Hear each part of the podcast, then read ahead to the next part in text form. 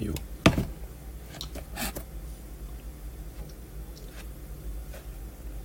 次はいけるかな？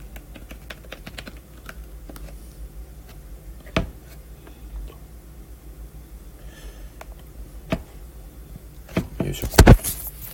さあどうでしょう？あ澤さん。1回目と全く変わりなくアホイと。澤さんアホイです。宮尾さんこんばんは。そしてみちゃさんこんばんは。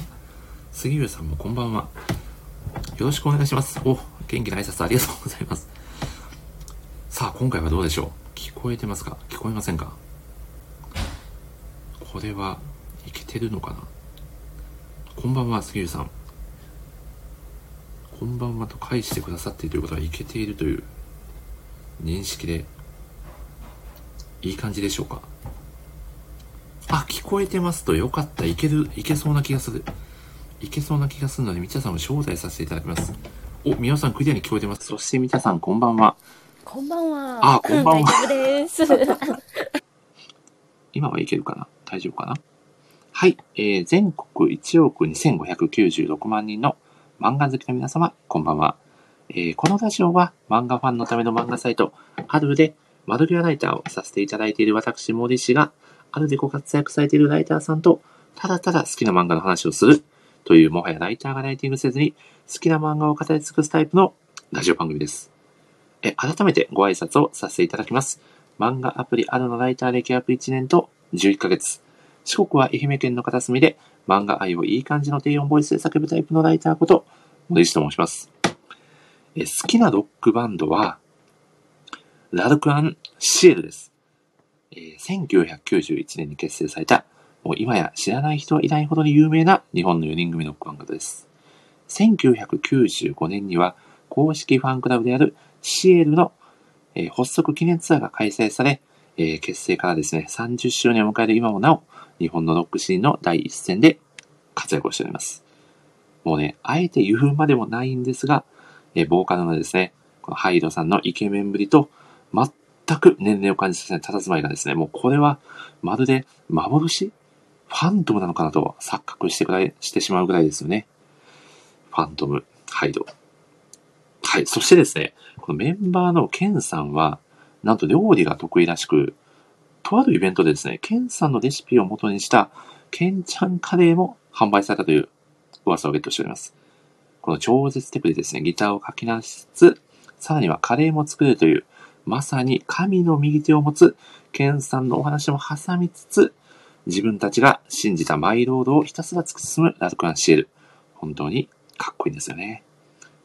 あとですね、まあ、そんな僕の、まあ、好きなバンドにまつわるかなりマニアックな話をさておき、本日はあくまで漫画の話をするラジオでございますので、早速、今回のゲストをご紹介しましょう。本日のゲスト、みちゃさんです。どうぞ。どうしたしはい、いい感じ。ありがとうございます。いやー、みちゃさん。いやー、初登場ありがとうございます。こんばんは。よろしくお願いいたします。よろしくお願いします。いやー、そして、サビスタコさんが来てくださってますね。タコさん、こんにちは。青いです。そして、杉浦さんが待って、ラルクの話もっと聞きたいと。まさかのここに引っかかっていただけてありがとうございます。いやーもう素晴らしい前工場いでした。やー、もう本当に今回一番苦しみましたね。考えるの。ちょっともう本番までに間に合わないんじゃないかと思ってましたが、なんとか思いついてよかったです。はい。素晴らしいです。もういやークロスジファン歓喜な。はい。いやー、ということで、今日はですね、初登場ということで、みちゃさんがゲストでやってきてくださいました。いやー、みちゃさん、本当に今日はありがとうございます。はい、こちらこそです。呼んでいただいてありがいとうごやいやいや、ざいます。とんでもないです。いや、本当に本当に今日楽しみにしておりました。ということでですね、みちゃさん、まあ、軽くなんですけど、自己紹介をしていただければと思います。よろしくお願いします。わかりました。はいえっ、と、はい、こんばんは、えー、みちゃと申します。えー、4月からですね、はい、森さんとあのご一緒に、あのあるライターの方に参戦をさせていただいております。えー、もともとはと言いますか、あの漫画ソムリエみちゃという形の肩書きでですね、うんうん。昨年の末12月ぐらいからインスタグラムの方に出没を始めましてえーインスタグラムの方で、えー漫画の紹介をやるアカウントをやっておりました。やっております。で、えー同時に、えー、とツイッターの方も、えー、みちゃで、えー開始をして、まあ、漫画のつぶやきなんかを、まあ、やっているという感じです。で今日なんとフォロワー1000人突破すごいインスタグラムすごっ。はい。あんな感じで、あの、漫画を紹介するというのが、なんか人に何かをおすすめするというのがとても昔から好きで、漫画に限らず、なんかいいものを紹介するというのがとても好きで、まあ、それの最たるものが、まあ、漫画の紹介ということで、結構みんなから、まあ、こんおすすめうまいよっていうふうにまあ言ってもらっていたので、まあ、はい漫画ソムリエという形で、おーあの自己紹介で使うようになったら、まあ、食いつきがよく飲み会とかでもなかなか食いつきが良かったので、まあ、使わせてもらっているという感じです。おでーそこからあのに3月に、えっとうん春でライターを募集しているということを聞きつけまして、はい。はい、であの今年はぜひなんか漫画アあのインスタグラムから初スタートして今年はもうその漫画っていうことを自分の好きなことでもうちょっと何か、えーやっていけたらいいなっていうことを目標に掲げていたのでまずは書く力をもっともっとつけたいなっていうところでライターになりたいっていうふうに思っていまして。そこでまずあの目をつけたのが、まあ、あるっていうあるのライターっていうところだったんですねでそこで3月ちょうど募集をオープンでかけてくださってたのではい。よっしゃーという形で、はい、応募させていただきはいなんとかこう4月から仲間入りをさせていただいているという感じです。おーものすごく詳細な自己紹介ありがとうございます。完璧でしたね。もう完全にみちゃさんが何者なのか皆さんもう把握されたんじゃないかなと思います。いやこんなこんなやつです。こんなやつだいやーということでですね、お、まさきさんが紹介してくださっておりますね。まさきさんこんばんは。そして、ネギーモリさんが紹介して、ネギーモリさんこんばんは。いやー、続々と来ていただいてありがとうございます。はーい。ということでですね、みちゃさん。そうなんですよ。僕最初に、アルライターに応募したきっかけはというトークを振ろうかなと思っていたら、結構みちゃさん序盤喋っていただいたので、はい。まあ、ちょちょっとその流れです。もう少し、そのあたり深掘りしていければなと思っているんですけど、えーと、はい春を知った、そもそものきっかけっていうのは、いつぐらいだったんですかね？昨年のうんうん夏ぐらいですかね、去年、まあ、知って、まあはいそれも紹介を、あの働いていた会社のはい。後輩くんが、えー、とそん漫画好きなんですねっていう感じで、はいえっと教えて漫画好きだったらこれ知ってますかっていう形で紹介をしてくれたのが始まりでした。へえ。なるほどですね。ちなみに、その時に、もう、ちょっと気になった記事とか、ライターさんとかって、おられたりしますか？あライターさんですか？あ、そうです、そうです。えっとその時はなんかはい。パッと見て、はいはい。そのままなんかあそのまま閉じちゃったんですよね。あ多分。そうだったんですね。そなになんかなるほど。漫画そうなんです。その時はそういうものがあるっていうことあるっていうのがあるよっていうのをシャシャレですか、みちゃさん。存在を知った上で。あっていうのが存在しているというなるほど。感じで認識はしてたんですけど、はいはい。そのまま何かこう使うようになるかっていうとそうではなくてうんなんかコマ投稿とかもふーんとしてしか見てなくてなんか登録なんかもしないまま、うんうん。なんかこうアプリだけ携帯に入れた状態が続いてたんです。なので本当にあのライターさんとかを知り始めたのはそのインスタグラムを始めてツイッターを始めた時に、えっと、改めてあのちゃんめいさんとかを,、はい。をあのは見つけてしまいましてで。あるライターだって、そううんあれあるのライターって書いてあるぞっていうところから、はこうまた思い出したって感じですね。あそういえばっていう、うんなるほどですね。澤さんもあるがあるとおっしゃってくださっておりますね。いいの踏んでますね。ありがとうございます。いやー、実際に、千さんどうですか？この、あるに、こう、入ってみて、こう、内側から見た感想といいますか、お聞かせいただければなと。あはい。もうなんか入る前からこう、やっぱりツイッターとかでこうやり取りをされている様子とかこう見させてもらっていてなんかすごい楽しいあるのライターである、ん？あ、シャレですか、みちやさん。なんか言えなくなりますね。え、天丼ってやつですね。素晴らしいな。あごめんなさい続きをではいあることが、はい。もうどんどん行きましょう。楽しそうで、はい皆さんなんかなんか皆さんが発しているものとかなんかこう絡んでらっしゃったりとか、それをなんか広げてくださってたりとかっていうもう仲の良さっていうのはなんかなんとなく感じていて。なんか羨まいいなって思っていたのでもう入らせてもらってなんかそれがもう思った通り以上のなんかあの居心地の良さというかもうありがとうございますって感じです。ありがとうございます。いや、素敵ですね。そして宮尾さんがあるがあるあるよという素敵なコメントをしてくださっておりますね。これは、さすが、ビジネスと漫画を掛け合わせられる宮尾さんの秀逸のコメントですね。素晴らしいな。いや、こんな感じでみちゃさん、あのコメント欄でも皆さんがワイワイと、こう、楽しく賑やかしてくださるので、どうぞ気兼ねなくいろいろと喋っていただければと思っております。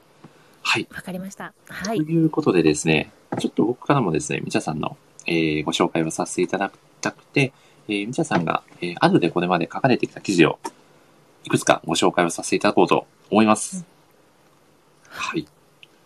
まずですね、最初にご紹介させていただくのが、えー男女逆転多く、ついに完結、えーパンデミック、ジェンダー論争、えー暗闇に一筋の光を灯すという、えー記事なんですが、これは、みちゃさんが、えーあるで初めて公開された記事で、間違いないですかね？そうですね。あのテストライティングで応募したやつですね。あるの募集で。はい。おーそして澤さんがこれは悪の案件と、宮尾さんが謝罪案件と、これいつもの、いつものやりとりが始まってしまってますね。いやーそしてですね、そうなんですよ。これが、えー初めて、えー、姉で公開された記事ということで、かなり、まあ、思い出も強い作品なのではないかなと思うのですが、ぜひ語っていただければなと。あ、ありがとうございます。はい本当そうですね。もううんうん3月の募集を見つけて約あ3月に募集だったん、あ2月か2月に募集で3月締め切りとかだったので、うんうん、約1ヶ月間かけてはい。こう書き上げたと言っても過言ではないぐらいやってました。なんで本当ははい。実はもう倍ぐらい書いてたんですね。あーのでそうなんですね これを短くするっていうのがとても本当に難しいあの難しかったです。応募の時には倍ぐらい書いてしまっていたので、いやーでもそうですよね。やっぱり削る作業って難しいですよね。重いものを買ってる分。そうなんです。なんかでもなんかまさかそれがそのまま乗るっていうふうに思っていなかったのあで、なんかもうこれでもかっていうぐらいこはいう文章量があればちょっとごまかせれるんじゃないかなとも思って、あ ーなるほど。こんな書けるぞみたいな感じをアピールしたいがためにも思いをこうなんでこう編集しないままわーっと書きまして。でもうあの友人度の方々の協力を得てこうやっぱり読んでもらってはい。どう思いますかっていうのもやってました。ええー、すごい。まあ、いろんな人に感想を実際に聞いて、ブラッシュアップさせていたっていうことですかね。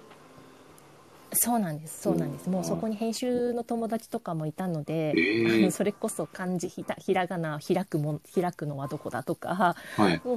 あとは脚脚本家の友達もいるのでちょっとこうぶ面白いかどうかっていうところの目線も見ていただいていやーちょっとなんでずるずるしずるしました。友達の役職が強いですね。すごいな。そうなんです。まさかの仲いい友達がもう強かったのでグループラインでちょっとお願いをかけまして。でもその時にまあ言われたのが、まあ、類語を調べろっていうふうに類語しか勝たんって言われてはいはいはい。もうとにかくあのワードが重ならないようにとか表現が重ならないように似似たような言い回しをするにしても全部類語であの言い方を変えていった方がいいよっていうのを教えてもらったのでかなりその辺はなんかやっぱり気をそれでだいぶ良くなった自分でもこう良くなったなって思いました。わあ、すごいいい話ですね。ちなみにこの記事が初めて掲載された瞬間のお気持ちというのはいかがなものでしたか？いやもうもうもう超即携帯で見てもうスクショして、あの見てもらった友達に「ははいい」って送りました。ああ、いや、嬉しいですよね。初めて掲載される喜びって本当に嬉しかったです。ねえ、もう一回しかないですもんね、その最初にこう掲載された時の喜びの実感できる瞬間って。いや、だから、うん、僕ももう2年近く前になりますけど、やっぱりあの感動というか喜びは今でも覚えてるので、いや、本当にすごく心に残る記事ですし、やっぱりそれほどこう思いが乗っかってるんだなっていうのを改めてお話を聞いて感じましたね。いやー、素敵本当にあのですね。もう嬉しかったですね。いやー、いい感じですね。ということで、えー、二つ目の記事をご紹介させていただきたいんですけど、こちらがですね、えー、された側のブルー連載再開の第2章最速レビューということで、こちらも、ははい、い、茶さんがありがとうございます。書かれたうん記事ですね。これ、なかなかすごい作品をチョイスしてきましたね。本当ですか？あの、はいダブル不倫な感じの。ははい。確かなんか僕の記憶が確かなら、ちゃ、ちゃんめいさんもラジオでご紹介されてたような記憶があります。そうですね。ちゃんめいさんもうんしてました、ラジオ紹介だとツイッターでも面白いって、ああのつぶやいてるのを拝見しました。あ、もう実際にどうですかこう、三田さん的にこの作品はど、どんな印象といいますか？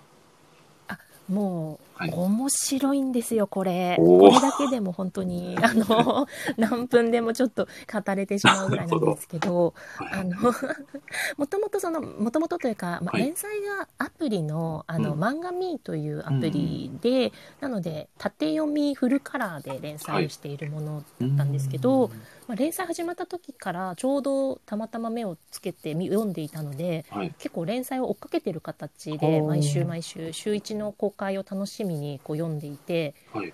あのハマったんですよねこうあの男性側やっぱ女性が不倫をされるのではなくて、はい。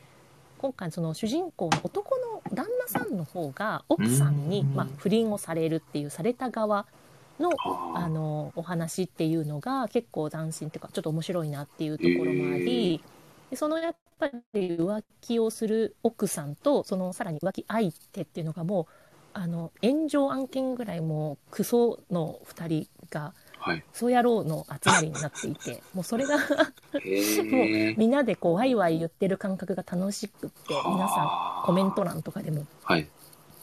で結構それで盛り上がってたところで作家さんがお休み長期お休みに去年の末ぐらいから入られたんで、はすごく待ってましたっていう感じでもう連載再開っていうお話を聞いた時にもう即書きますってやらせてもらったも思いでやったものです。すごい。こちら、杉浦さんも、サリブルは面白いですよね。読んでてゾワゾワするけどとコメントくださっております。そうですねざわざわしますね。わあ、そうなんだ。いやー、これは、もうタイトルからしてもすごそうですもんね。そうなんですされた側なのでされた、はされ不倫された側なんですうね。んで「された側のブルー」っていうタイトルなんですけど、はい。えっと、主人公の男の子がノブルくんっていう男の子なのではい。された側のされた側のノボノブルっていうことでさされた側のブルーっていうああ、なそこにもかかってるんですね。なるほど。かかってるんですね。はあ。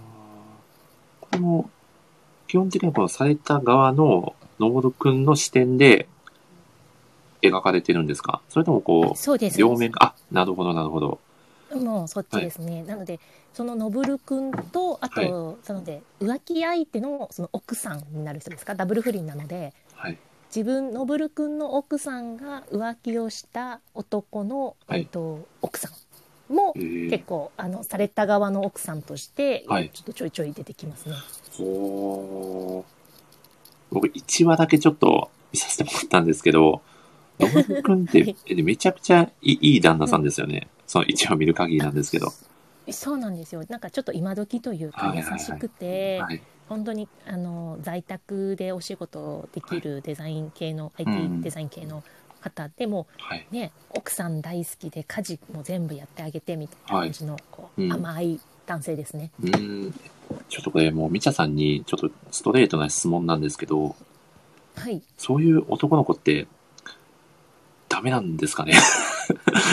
だダメなんですか？いや。あ、なん、どうなんですか？いや、なんなんかちょっとこう、結婚しちゃうと、あまりこう魅力を感じなくなっちゃうもんなんですかね。どう、どうなんですかね？いやいやいやそんなことないですよ。なないですよね。そんな完璧な完璧な男ですよ性ね。がいれば。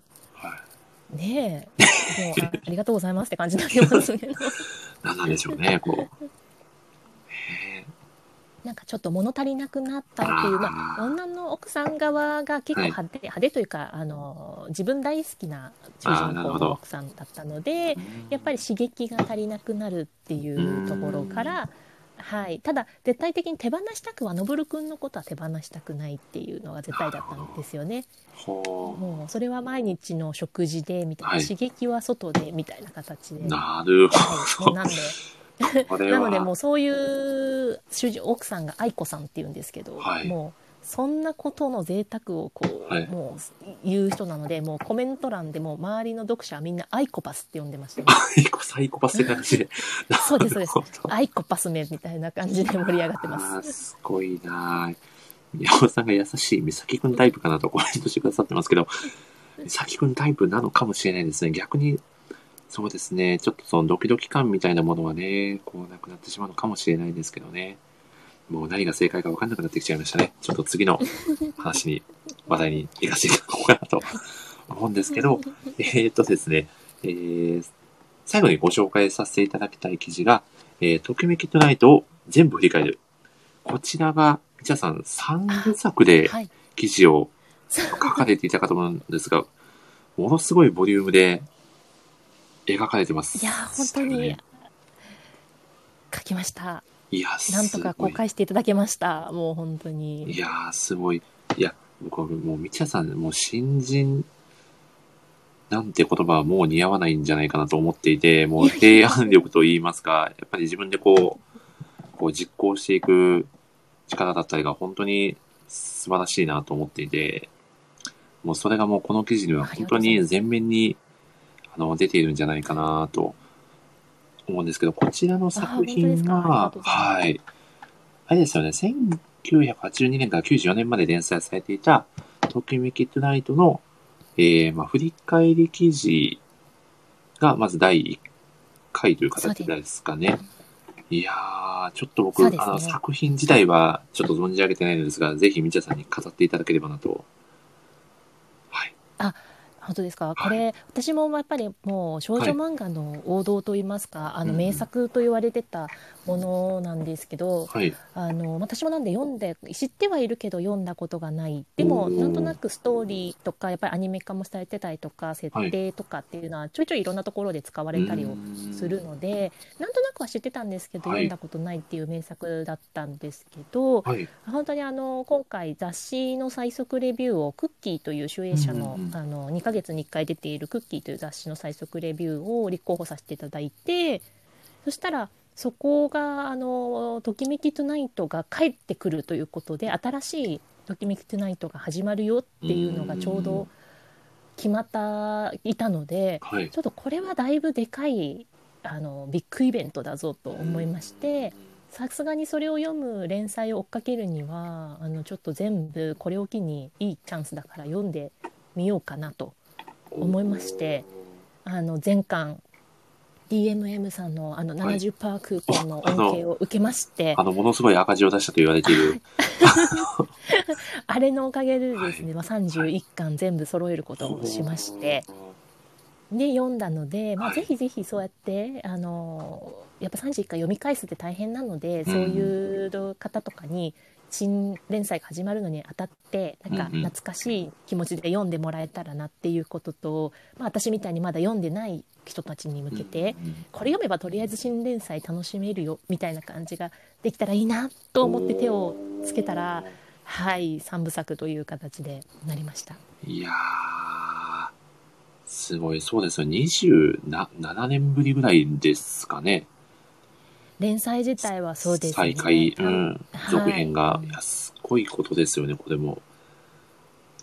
いやー、だからそうですよね。なかなかその当時の作品をね、知らないっていう方も多いでしょうし、そういう意味でもすごくありがたい記事だななぁと 感じますね。いや、でも、本当にいや本当にそうですね簡単に読むことができてうーん、いや、本当にありがたいですよね。その、過去の、こう、遍歴だったりも、この記事から知ることができるので、やっぱり作品に対しての興味もすごく湧くのかなと。お、そして、ちゃんめいさんが紹介してくださってますね。ちゃんめいさん、こんばんは。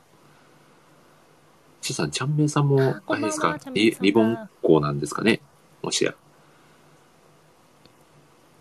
もう今日のはいちゃんめいさんはリボンっ子ですっていうことを皆さんにあのお知らせしときます。いやー、実際にね、これ、これ、お話ししちゃってだ大丈夫なやつですかね。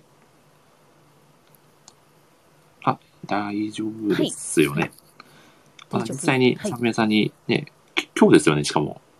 お会い、お会いされたっていう。そうなんです。あ、そうなんですよ。いやー今日今日ちゃんめいさんへ初ーリアル対面をさせていただきましてう。わあ、チャメさんってり実在、ちゃんめいさんは実在の人物なんですね。いらちょっとも。う、僕の中ではもう、ほぼ空想上の生き物みたいなそう。思いますよね。はい。伝説の生き物みたいなイメージがちょっとありました、僕の中で。どどうでした？実際のリアルチャンメイさんは。いやもう、はいもう人間で本当に存在していて、はいびっくりしましたが、もう人間界にいるんだって感じでしたよね人間界に多分ちょっと降臨されたのかもしれない降臨されたまたまたまたま今日形を借りて、たまたま、なるほど。チャンメイさん、冷圧が強すぎて入りませんでしたと。これは沢さん案件のやつですね。いやー、そして宮本さんが60億円の赤字のやつと、DMM の、えー、あ、略します。さすが、さすが数字にかかる宮尾さんですね。詳しいですね。いやー、そんなえ赤字のおかげでね、みちゃさんが31巻を手にできたということで、そうです。ありがたいですねあ。はい。いやー、ありがたいです。ありがたいですね。何の話をしてるのかちょっとわからなくなっちゃいましたが。いやー、じゃあ今日もいろいろちゃんめいさんとお話しされたってことですかね、漫画の話を。いやーもう本当に楽しい時間を過ごさせてもらいました。もう今日はもうみちゃさん一方的に話 すごい、もう一日ずっと漫画の話をしてるみたいな感じになっちゃいそうですね、今日は。幸せな幸せな一日を過ごしております。いや、漫画好きにとって漫画の話、ね、をずっとできるって、これ以上の幸せはないですもんね。本当ですね初めましてだったんですけども、うんうんあの本当に5分後には漫画の話でもずっと喋っているっていう幸せでしたねいや、すごい。こう共通言語があるというか、いいですよね。この漫画が好きっていう。まあ、それだけでいくらでも語り合えるというか。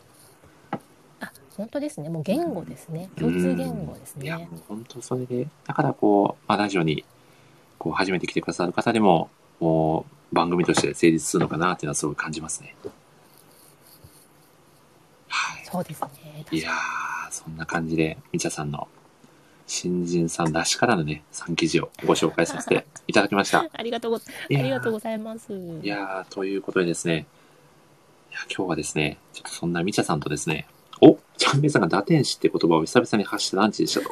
そう、そうなんですか。あそうなんです、はい二人でちょっと打天使をすごい連呼するシーンがありました打天使を連呼する日ってあるんですね。どういう会話の流れでそうなったんだろう。おそして、やべえですね、おなじみのミッチーさんが紹介して、ミッチーさんこんばんは。はい。ただいま、みちゃさんとちゃんめいさんが久々に打天使っていう言葉をランチで発したよというお話をしております。もう打天使という言葉が出た時点で二人でうわーってなりましたそれだーっていうふうに いや、お、そしてリュウさんが紹介し、こんばんは。いやあ、可愛らしいアイコンですね。お、ちさんこんばんは。ということで、おその会話の前後がちょっと気になりますけどね。な、何からの、お、みおさんがミカエルの話ですかと。ミカエル。これはキャプツバを知ってる人しかわからないんじゃないかと。うーん。どういう流あれで？れですね、あの、はい。リボンの90年代の時の、あの、はい。名、一つの名作の一つである、あの、はい。怪怪盗ジャンヌっていうあ作品が。あ、か、神風怪盗ジャンヌですかね、アニメ化もされてそうです、そうあです。種村、そうです、種村有奈先生おの、ー。それのちょっとお話に入りまして、あれがなんか、主人公のお女の子にいる天使が、うんうん。フィンという女の子がいるんですけど、はい。まあ、それそういえばあれ天使だけど多天使だよねっていう多天使だったみたいな話をしてました あのー子はその可愛い顔をして後半打天使だっていう正あの実の正体がわかるんですねへえ。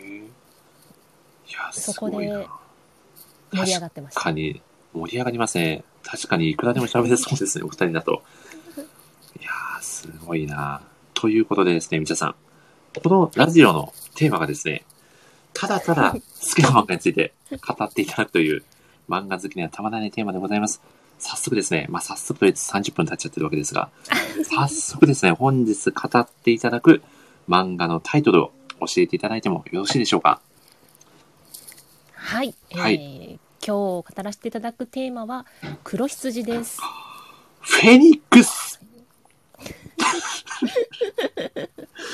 いや、最高ですね、みちゃさん。ありがとうございます。ありがとうございます。はい。だ、大丈夫でしたか？僕、今の合ってましたか？大丈夫です。あよ素かったです晴らしいです。いや。ちょっと何言おうか何言おうかとずっと考えてて、フェニックスに落ち着きました。はいい。そこ、やっぱりいいチョイスだと思います。あありがとうございます。いや、まさか人生でフェニックスを叫ぶ日が来るとは僕もちょっと予想してませんでしたね。いや、なので、まあ、ちょっと本当ここのところは一体この人は何を言ってるんだみたいな感じに僕は思われちゃうところなんですけど、気にせず、はい、ラジオを進めていこうと思います。今回はですね、みちゃさん一押しの作品である黒筋を存分に語っていただくということで、はい。みちゃさんどうでしょう？準備のほどはよろしいですか、あ、はいもう大丈夫です。い、やー、はありがとうございます。そして、ちゃんめいさんがアルパカから不死鳥にというコメントを。まあ、ただ今日は僕はあくまでアルパカなんで、はい、アルパカ MC として、はい、おしゃべりさせていただこうと思っております。ということで、みちゃさん、黒羊の簡単な作品概要をぜひ語っていただければと思います。よろしくお願わいします。かりました。あはいはい。ありがとうございます。はい。えー、黒羊はですね、うんうんうんえー舞台が、まあ、うんまずイギリスが舞台になっている漫画で、はいはいはい。えー時代背景時代としては19世紀後半が、うんまあのイギリスというところが一つ舞台になっています。はい。はい、で、まあ、そのと頃のあのイギリスなので、まあ、はい。本当のリアル世界史としてもやっぱりイギリスのこう力っていうのがとても強い大英国の時代っていうことで、うん非常にあのやっぱ物語黒羊の世界でも結構イギリスがとても大繁栄をしている時という感じのまずあの時代設定があります。で,、はい。でえっと、そこで主人公に、えーファントムハイブ家というのが一つあの貴族貴族が存在するんですけども、うんうん。ファントムハイブ家というのがですねあのただの貴族ではなくほて代々、えーそのエリザベス女王の憂いを払う裏のあの裏の闇の裏の番犬と言われている実は、まあ、悪の貴族といいますかイギリスをあのの繁栄を陰で支える貴族という設定なんですね。で。なので、まあ、あの異名としては女王の番犬というふうに、まあ、言われているファントムハイブ家というのがありますと。うんうん。で、えー、とそこに、えー生まれたシエル・ファントムハイブというシエルという男の子が、まあ、いるんですけどもあとシエルですね。シエルという10男の子が、まあ、跡取りで生まれるわけなんですけども彼が10歳の時に、えー何のお誕生日の時にはい。何者かによってファントムハイブ家両親含めあの使用人含め全部惨殺されてしまうというすごく悲劇が起きるんですーめちゃくちゃ嫌な誕生日ですよね。でも気づいたらあのお部屋で待っててねってはい言われてと呼びに来るのを待ってたらいつまでたっても呼びに来なくって部屋を開けたらもう全員死んでいるという大大惨劇大惨劇ですよね。っていうことが起きそのままシエルも、えー、と人さらいに連れて行かれてしまって、まあ、子供のあの売人身売買とかのところに生かされてしまうんですけどうん。あのなんていうんですかね。悪魔を呼び出す儀式をする大人たちの中に連れて行かれて悪魔を呼ぶ、えっとはい。生贄としてシエルがこう捧げられてしまうんですね。う。ん。でそうすると本当に悪魔があの出てきてしまいましてであの誰を呼び出した悪魔がですねあの誰が私の主人なんだってまあ言った時にあのすごく貪欲だったそのシエルっていうのがはいもう復讐、もうこいつらをもう全部叩きのめしたいっていうもう復讐心に駆られたシエルに目をつけまして、まあ、お前の言うお前をまあ主人としてあの願いを叶えようということで2人がまあ手を組んで主従関係を結ぶというのが最初の設定になります。そこでまあ主従関係をまあ結んだ、えっと、シエルと、えっと、悪魔が2人で、まあ、あのまあなんでシエルはその悪魔のあーどうしあ悪魔をまあはい。自分に従えて、でシエルはそこから無事にまあ生きて帰ることができまして再びシエルファントム今度ハイブの伯爵として家を継いであの再生をしていくんですけども、うんうん。そこから3年かけて、えー、とじファントムハイブ家をまたあの女王の番犬としての地位も確立をし、まあ、スタートを切った段してますよというところがもうすでに始まっていてでなのでこの自分たちを陥れた者たちに復讐を遂げたいというあの目的を持って生きているっていうその復讐を遂げるための物語。となっております。いや、もうここだけ聞くだけでもどこまで重厚なんだっていう話ですよね。いや、すごいな。これでも、あれ、概要を説明するのもかなり大変ですよね。みちさん、ありがとうございます。ね。重め、重めに、はい、細かく言ってしまいましたね。すごいもうちょっとざっくり言えばよくなる。そして、ちゃんめいさんが嫌な誕生日どころじゃないと確かに、そうですね。それで片付けられるような話じゃなかったですね。いやー、ただ、まあ、この作品、本当にもう様々な魅力に溢れた、はい、作品だと思うんですけど、みちゃさんが、この作品のどこに一番魅力を感じられてますか？えっとですね、私はやっぱりその、この物語、今30巻まで来ているんですが、はい。まだ、まあ、終わってはいないんですけども、うんうん。この30巻を通していくこの伏線ですかね、っていうところが、もう面白さの一つ魅力と、うんあの取りつかれている魅力の一つですね。うーん。僕も30巻、あの、今回ラジオに向けて実は読ませていただいたんですけど、はい、いや、でも、まさかここまでこの伏線を引っ張るのかっていうちょっと衝撃はありましたね。ですよね。はいありますよね。え、はい。ここでそうなるのみたいな。いやー、だからもう正直これ僕60巻ぐらいまでいっちゃうんじゃないかなって思っちゃいましたね。そうですね。なんかええまだまだですよね。ね全然まだまだ終わりが見えないなっていう。ですね。大きいお話としては進展は非常にあるんですけども、なんかただ本当にこの30巻の中でもそはいの1巻2巻の頃のお話の伏線っていうまあ、読んでた時はもちろん伏線って気づかないようなことが25巻とかで明らかになったりとかするともうちょっと衝撃を受けますね。いや、そうね。どんだけ温めてるんだよって話です。ですねいや、すごいな杉浦さんが30巻、東京キッドナイトより長くないそうと、いや、これ間違いなく長くなる。もう間違いなくもう確定してますね、これは。いやー、すごいな。またみちゃさんに3部作でね、記事を書いていただかないといけなくなるかもしれないですね。ご実施で。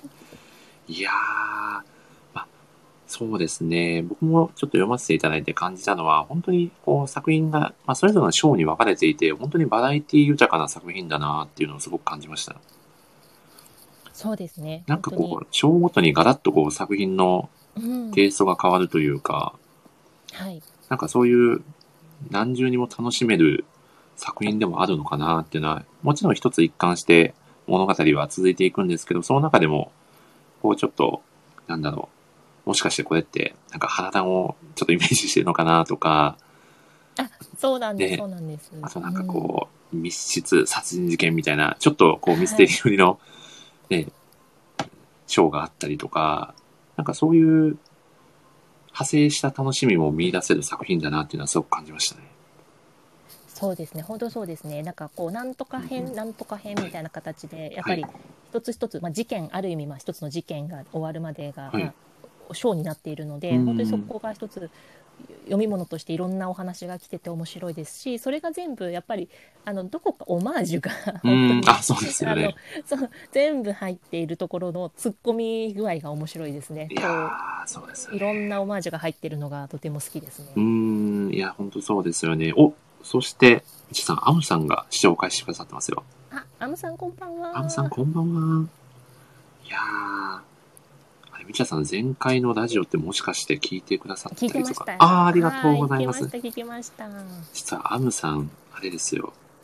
あの、キャラクターを選ぶ基準は、あの、顔らしいですよ。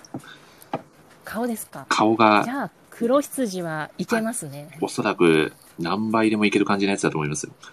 何倍でもご飯何倍でもいける感じの、はい、やつじゃないかといけて。しまうと思います。やっぱ魅力の一つはやっぱりキャラだと思う。あのいや黒羊の魅力はキャラだと思ってるのー、間違いないと思いますね、これは。ちょっと後ほどそのお話もぜひ、はい、させていただければと思います。いやー、そうですね、何からお話ししていただきましょうかね。好きなシーンからじゃあ、みちゃさんぜひ、語っていただければと。はい。あ、嘘、その説は失礼しました。全然大丈夫ですよ。むしろありがたかったです。ありがとうございます。好きなシーン。はい。そうですね。どこから行きまそれこそどこから行きましょうっていう。これ、下手したらここだけで1時間かかっちゃう感じのやつ。そうですよね。でも、そうですね。どこから行きましょうね。もう、もう、みちゃさんのお好きなところで、はい、切り取っていただければ。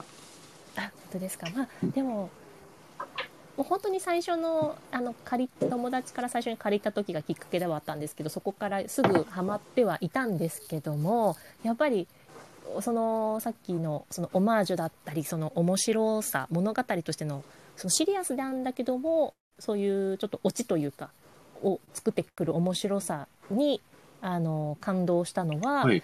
あ最初の方の、はい。えっ、と何巻でしたっけあのカレーを作るあカレー五巻のあたりですかね。5巻ぐらいの、うんうんうんそうですね頃の、はい。えーまあ、逆さずり事件の頃ですね。なのでうん。4巻5巻の頃に、アグニと相馬が出てくるところですよね。そうです。はいはい。アグニ相馬のインドからの、え2人が、まあ、登場人物として加わってきた時の、まあ、絡みの事件で、うんうん。あのカレーをカレー品評会を行いますっていうところで女王のロイヤルワラントを取るために、まあ、企業5社ぐらいが大カレー美味しいカレーを作るのは誰だ対決を、うんまあ、するっていうところであのシエルのファントムハイブッケも出場して、まあ、悪魔の羊のあセバスチャンが、まあ、優勝するっていうところの、うんそのオチですね。あれがとても好きでしたっていうそういうネットコマでこれはネタバレをしながらおしゃべりをしてあ良いでしょうか？そうですね。このラジオがですね、ネタバレ上等ラジオとなっておりますのであ、上等はい、ネタバレ上等でお届けをしておりますので、はい。あもうお好きなだけ喋っていただくラジオになっております。ありがとうございますはい。やっぱりその時のまさかの結末があのセバスチャンが優勝するんですけども、セバスチャンの作ったカレーがカレーパンというまさかのオチだったのがあ そうですよね。衝撃でしたねもううまいって思いましたねカレーパンだけにね、そうですよね。そうなんあー僕もあの、あのシーンめちゃくちゃ好きですね。あの話。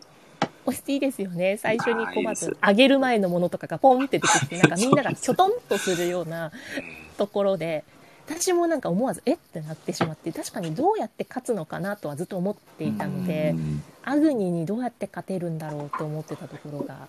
いや、そうです。やっぱりそれで優勝するのもそうやってあの女王の評価っていうのもやっぱりその民みんな下々の民たちがみんな喜んで食べれる手軽さも評価しますみたいなあすごい全部つながってるじゃんっていういや、うまいなって思っね。たとこですね。いや、本当まさにあれは文字通り華麗なる羊でしたよね。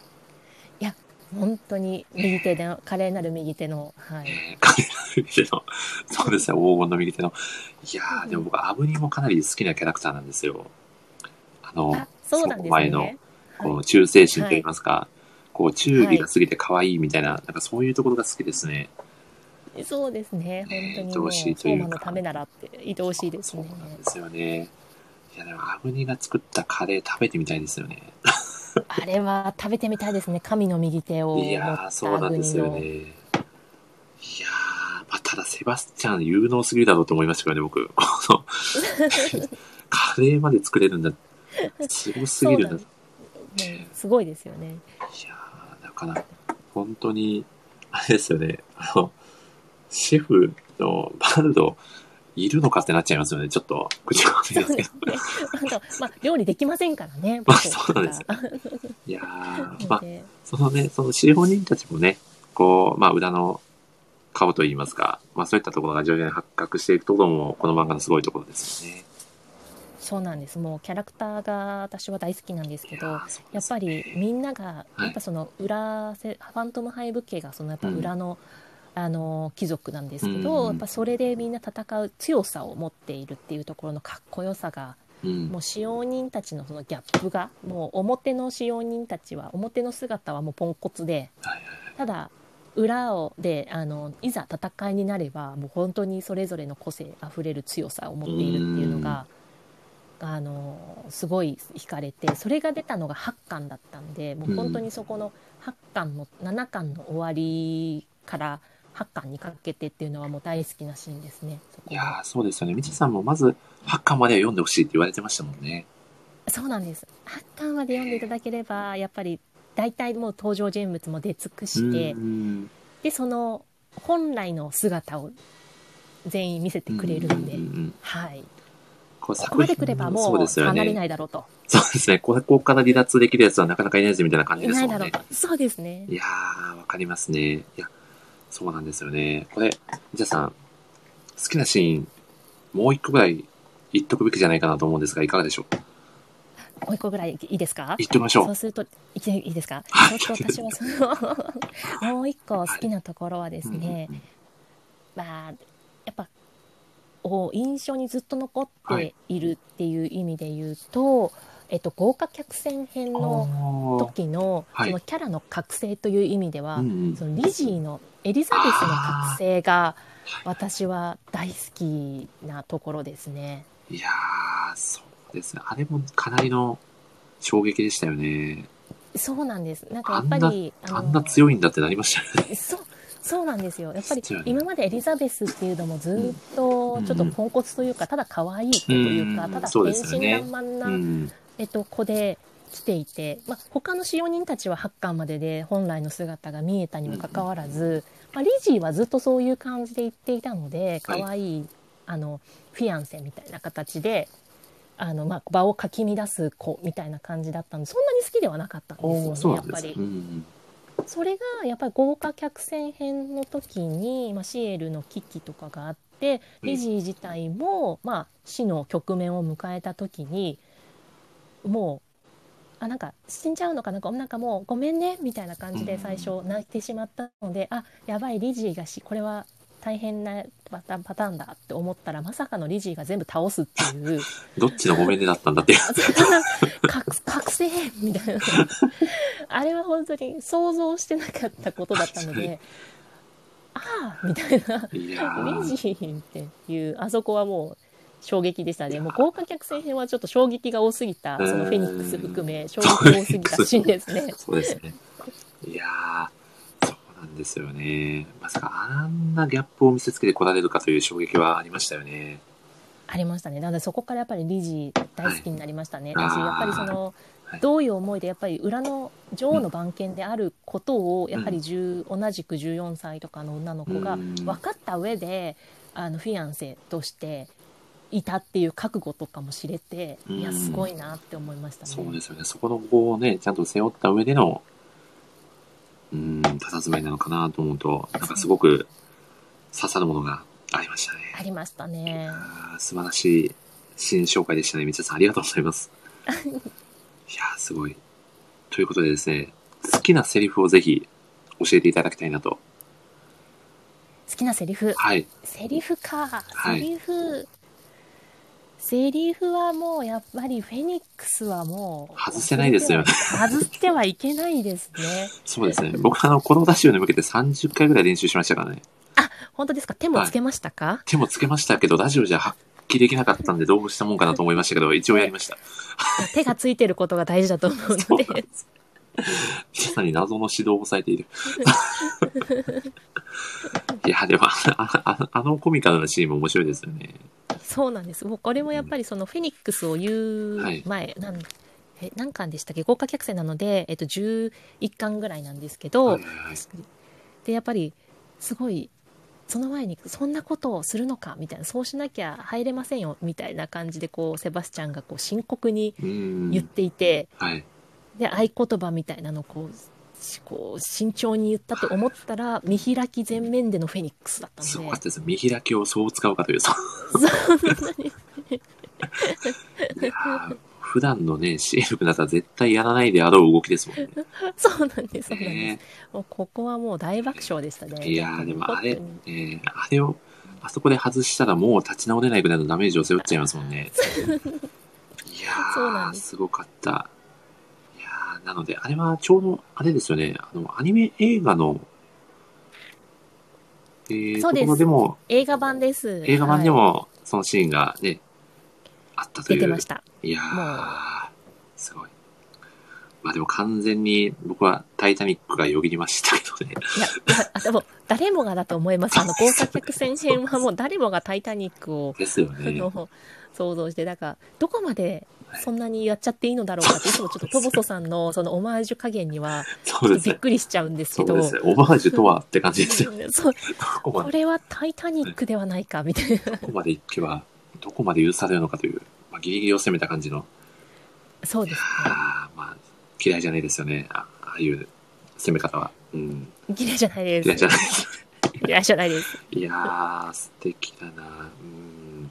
どどうですか？その、その他のキャラクターで言うと、まあ、こういうセリフのところで刺さったみたいなのはあったりしますか？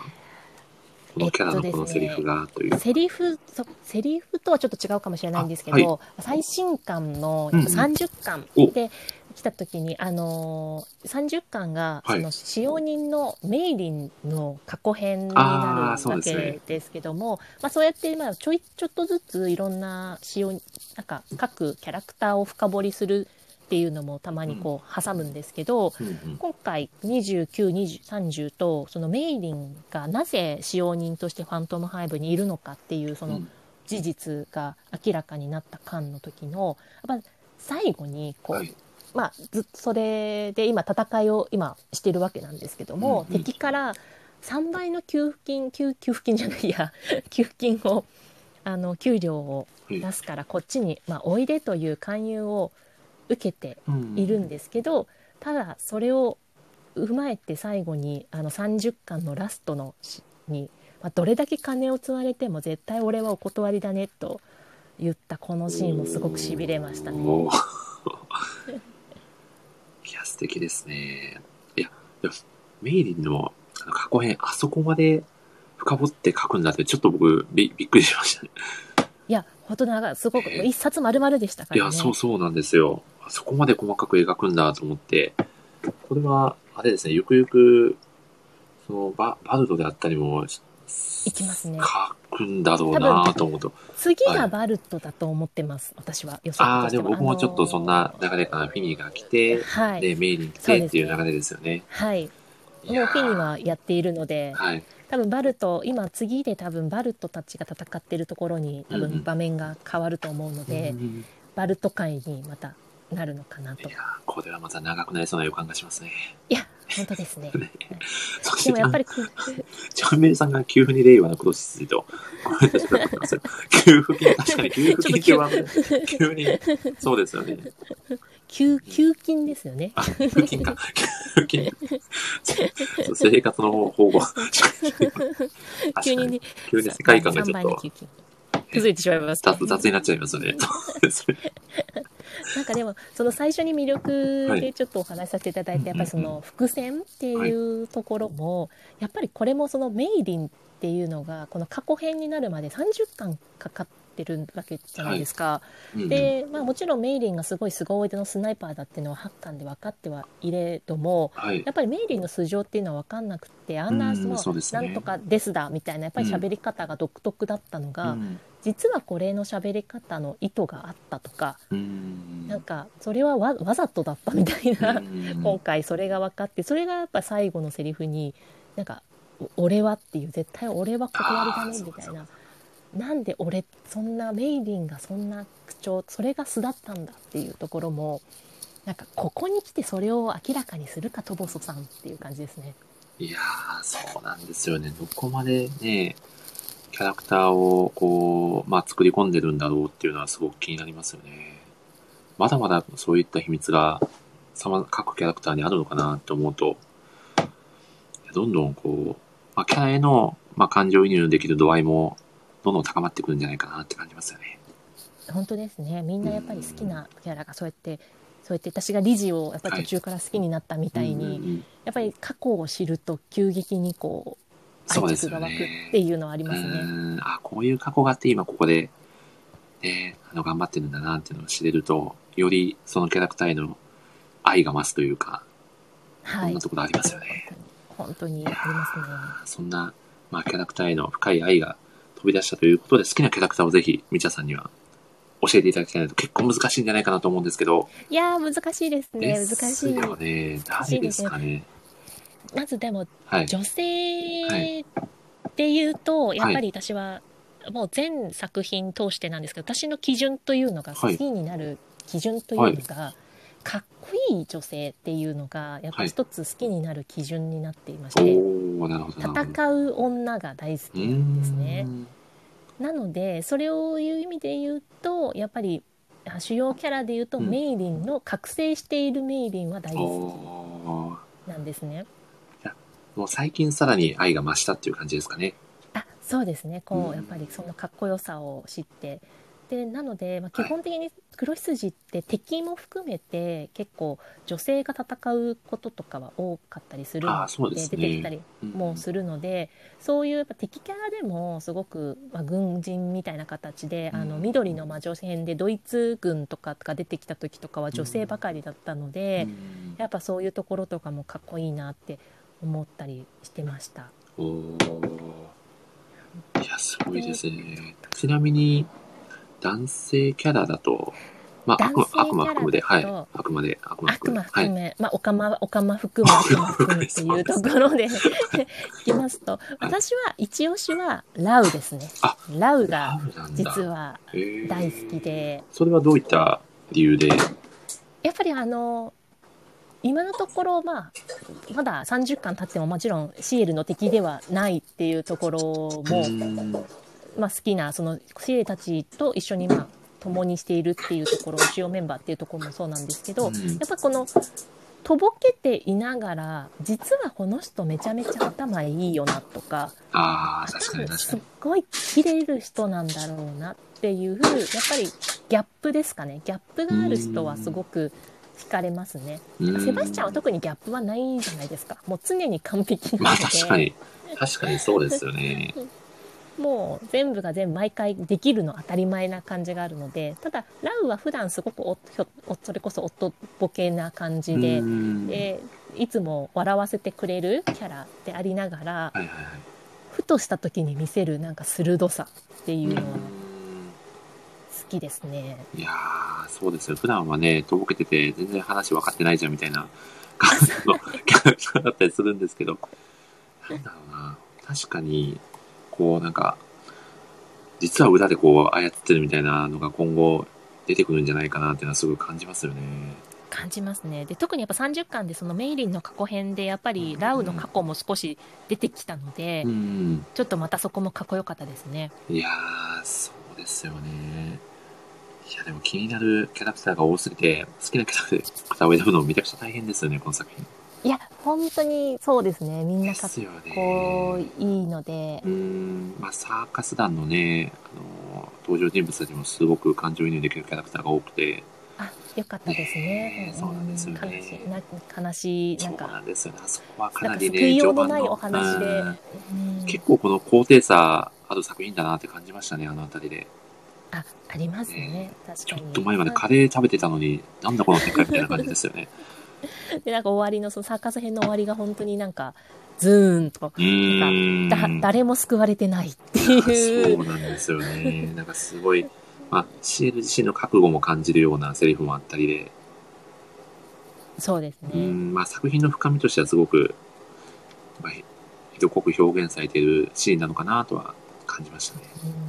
いやー、ということでですね、皆さんもうすぐ1時間が経とうと しておりまして、ちょ若干負けで、若干負けでいこうと思います。はいはいそうですね、僕、あんまり普段こう、羊、羊物と言っていいのかわかんないんですけど、はいこういった作品を読む機会がほぼほぼなくて、正直こう、ジャンルで、ちょっと、まあ、あの、手に取られない、敬遠されている方はもしかしたらいるかもしれないんですけど、そういった人にも、こう、押したい黒筋のポイントがあれば、ぜひ教えていただきたいなと。そうですね。えっ、と、やっぱりそのやっぱりパッと見というかそのファンタジー系みたいな感じで,、はいうんで結構女性ファンが多いので、まあ、結構特に男性なんかは敬遠をしがちっていうところが、まあ、あるのかなっていうふうには思ってるんですけども、まあ、黒羊を、まあはい。読んだことない人にもほど推したいっていうところは、うんまあ、そのおすごく綿密に書かれた面白さがうんあるかなと伏線の深。さとか。はい、どうやっぱりその扱ってるのもなんか表面的ではとてもなくって実はすすごい綿密に計算をされて作られている作品なので本当になんか読み応えがありますよっていうのはおすすめかなと思います。で先が読めないので絶対的にこうあなたのこう、えー、と裏を書いてきますよというか必ずどっかでびっくりさせてくれるはずですっていうサプライズ感はあるところがポイントだなって思ってます。いやー、でもまさに読んでて僕はそう思いましたね。おっしゃる通りですね。そして澤さんが今日の話でだいぶ気になりましたと。これは、これは皆さん黒羊人口がまた増える予感がしますね。しかもこう男性に読んでいただけるっていうのは嬉しいですね。でもやっぱり女性の読者さんが多い作品ですよね。多いですね。すよね特にそうですね。アニメ化もされてやはり声優さんの推しもすごく強いものなので、やっぱり女性ファンがすごく多いんですけど、はい。なんかうん。チャンベルさんがサボさんハマる気がします。そしてサボさん、今度、みちゃさんも含めてランチしましょうと。なんと。あこれは完全に、完全にこれは MC の僕が蚊帳の外案件ですね、これ。我々ごご近所物語だったんですね。そうなんです、そうなんです。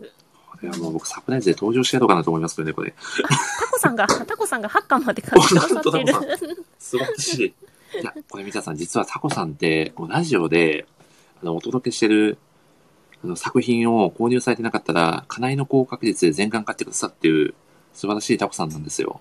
うわあ素晴らしいタコさんですね。いや、これはおそらく30巻まで買っていただけるタコさんになる気がしますね。もうこれは8巻まではい読んだらやっぱり手は止まらなくなると思いうやの、で、そうですね。少なくともタコさん、豪華客船編まで行っていただけると、なんか海とタコで相性がいいんじゃないかなと思っております。あやっぱりフェニックスののネタが分かってそう、そうですね。フェニックスまではちょっとね、読んでいただかないと、僕がただの変なやつで終わってしまう可能性があるので、はい、お願いします。じゃあ、皆さんが素晴らしいタコさん。そうなんですでも豪華客船編まで行くと多分緑の魔女編まで行かないといけなくなってきてとってなるかともう結局最最後までいかないといけなくなっちゃうやっぱり青の兄弟のスフェアスフィアミュージックホール編はもう非常に面白いのでそうですよね。あそこで、まさかの学園もの来るかという。いや、本当に。タコさんのフェニックスは気になりますと。いや、そうですよね。ということで、みちゃさん、ここで突然、突然のですね、はいえー、おはがきコーナーの、おはがきコーナーはいはい、えー、突入しようかなと思いまして、なんとですね、このモネシラジオですね、どこから聞きつけたのか、たまにおはがきが届くんですよ。ほほほすごくないですか？はい。すごいですねでしょ？うまあ一説では僕が無理やりお願いしてるんじゃないか説もあるんですけど、そんなことはありません。ちゃんとおはがきが届いてるんです。はい。どこからか聞きつけてるんですねそうなんですよ。お、杉下さんがおはがきコーナーとびっくりしますね。そうなんですよ。ということで、みちゃさん読み上げさせていただいても大丈夫でしょうか？はいお願いしますはい。では、早速読み上げさせていただきます。えーこちらですね、ラジオネーム、えーセバスチャンのお顔が好きですさんから、おはがきをいただいております。はい。えー、みちさん、みちゃさん、こんばんは。少女漫画好きのみちゃさんに質問です。みちゃさんが今までで一番キュンとした少女漫画作品は何ですか？また、作中で印象に残っているシーンやセリフなどもありましたら、ぜひ教えていただきたいです。とのことです。だ、誰ですかね？はい。お顔が、お顔が好きな、おそらく、あれですね、もう顔でキャラクターの好き嫌いを判断されるライターさんなんじゃないかなと、はい、思いますね。はい。わかんないですけどね。ああくまで予想ですけど、あくまで予あ想です。くまであくまでアムさんですいやかね、これ、完全に出てますけど、大大丈夫です。ラジオネームの意味が。じ実際どうでしょう、皆さん？えーっと一番キュンとした少女漫画作品。はい。キュンとしたはい。少少女漫画作品そうですね。少女漫画作品うんうんっていうとそうですねこれも一個に絞れと言われると今すごい頭の中でキュンキュンキュンキュン回ってるんですけど あれこれと本棚をすごくこうはい頭の中の本お棚がーこんな案件ですね。はいはいはい。しているんですが、はい。あーやっぱり高校生の時にまあ読んでたっていうやっぱりそのタイミングもあるんですが「あの君に届け」ああ、なるほあど。のあそこはキュンキュンが激しかったですね。いやー、いやーそうですよね。風早くんと、沢子ちゃんの沢子ちゃんですよねそうなんですやっぱりあの作品はずっとやっぱりあの連載から1話目の連載から全部あの絶殺マーガレットではい追っ。かけてたっていうところもあり、うんまあ、それが高校生だっていうこともありなんかあの、まあ、どちらかというとその沢子と風早くんにキュンキュンというよりはい。はそれ以外のやっぱり周りのお友達ですかね。そう地図と地図と竜の私はもう竜が大好きだったのであ野球少年の坊主の竜が。なんでやっぱあの辺にキュンキュンさせられてました。ーいやー、そうですよね。もう、爽やかさしか感じないですよね、あの作品は。あの作品はもうピュアホワイトというのはまあそこから、はい、出てる作品だと思うのでいやー、素晴らしい。最高の答えでしたね。ちなみに、こう、印象に残ってるセリフだったり、セシーンだったりとかってありますか？あセリフははいやっぱり竜が、はい。あの地図一筋とやっぱりさらっと言えてしまうなんかそこそこですね。何か特別なことをせずにもはい。う沢子とかにももうさらっと地図一筋だしとか地図にもまあ一筋なんか言うしとかなんかそこがいいですね。ー、いやーそうですね。やっぱストレートにね、言ってくれるのが一番嬉しいですよね。もうあそこはそうですね。もうストレート加減が。やっぱりむっつりが風早むっつりなので、なるほど。お、アムさんが、ああ、君に届けはキュンですと。ああよかったはい。まるでアムさんがおはがきを出された方のような感じのテンションで答えてくれてます。いや、すごいですね。同率1位ぐらいなのがストロボエッジなんですよねそういう意味ではその同時期にやってたっていうところもあっうんてあのさっき坂井陽先生のはい。あのストロボエッジという少女漫画が「思い思われふりふられ」とかあと「青ハライド」とかをやって書いてる先生なんですけどもうそこも結構好きだったので今ちょっとそこが同率で迷いましたけど。やっぱり竜竜かなといやー、竜が、もう優勝ということで、いやー、皆さんありがとうございます。突然のおはがきにもありがとうございますしっかり答えていただいてありがとうございます。いや、ということで、おはがきくださったアムさんありがとう、あ、アムさんと言っちゃいましたね。ごめんなさい。ありがとうございます。いやーということでですね、みちゃさん、そろそろ、まあ、結構いいお時間なんで、はいどうでしょう、サプライズゲストの方にご登場いただければなと思うんですけど、大丈夫でしょうか？おはい。はい、このラジオ毎回サプライズゲストの方が来てくださるという素晴らしいラジオでございまして、はい、素晴らしい。今回もですね、はい。素敵なゲストの方をご用意しているんですけど、どなたかご想像はついておりますか？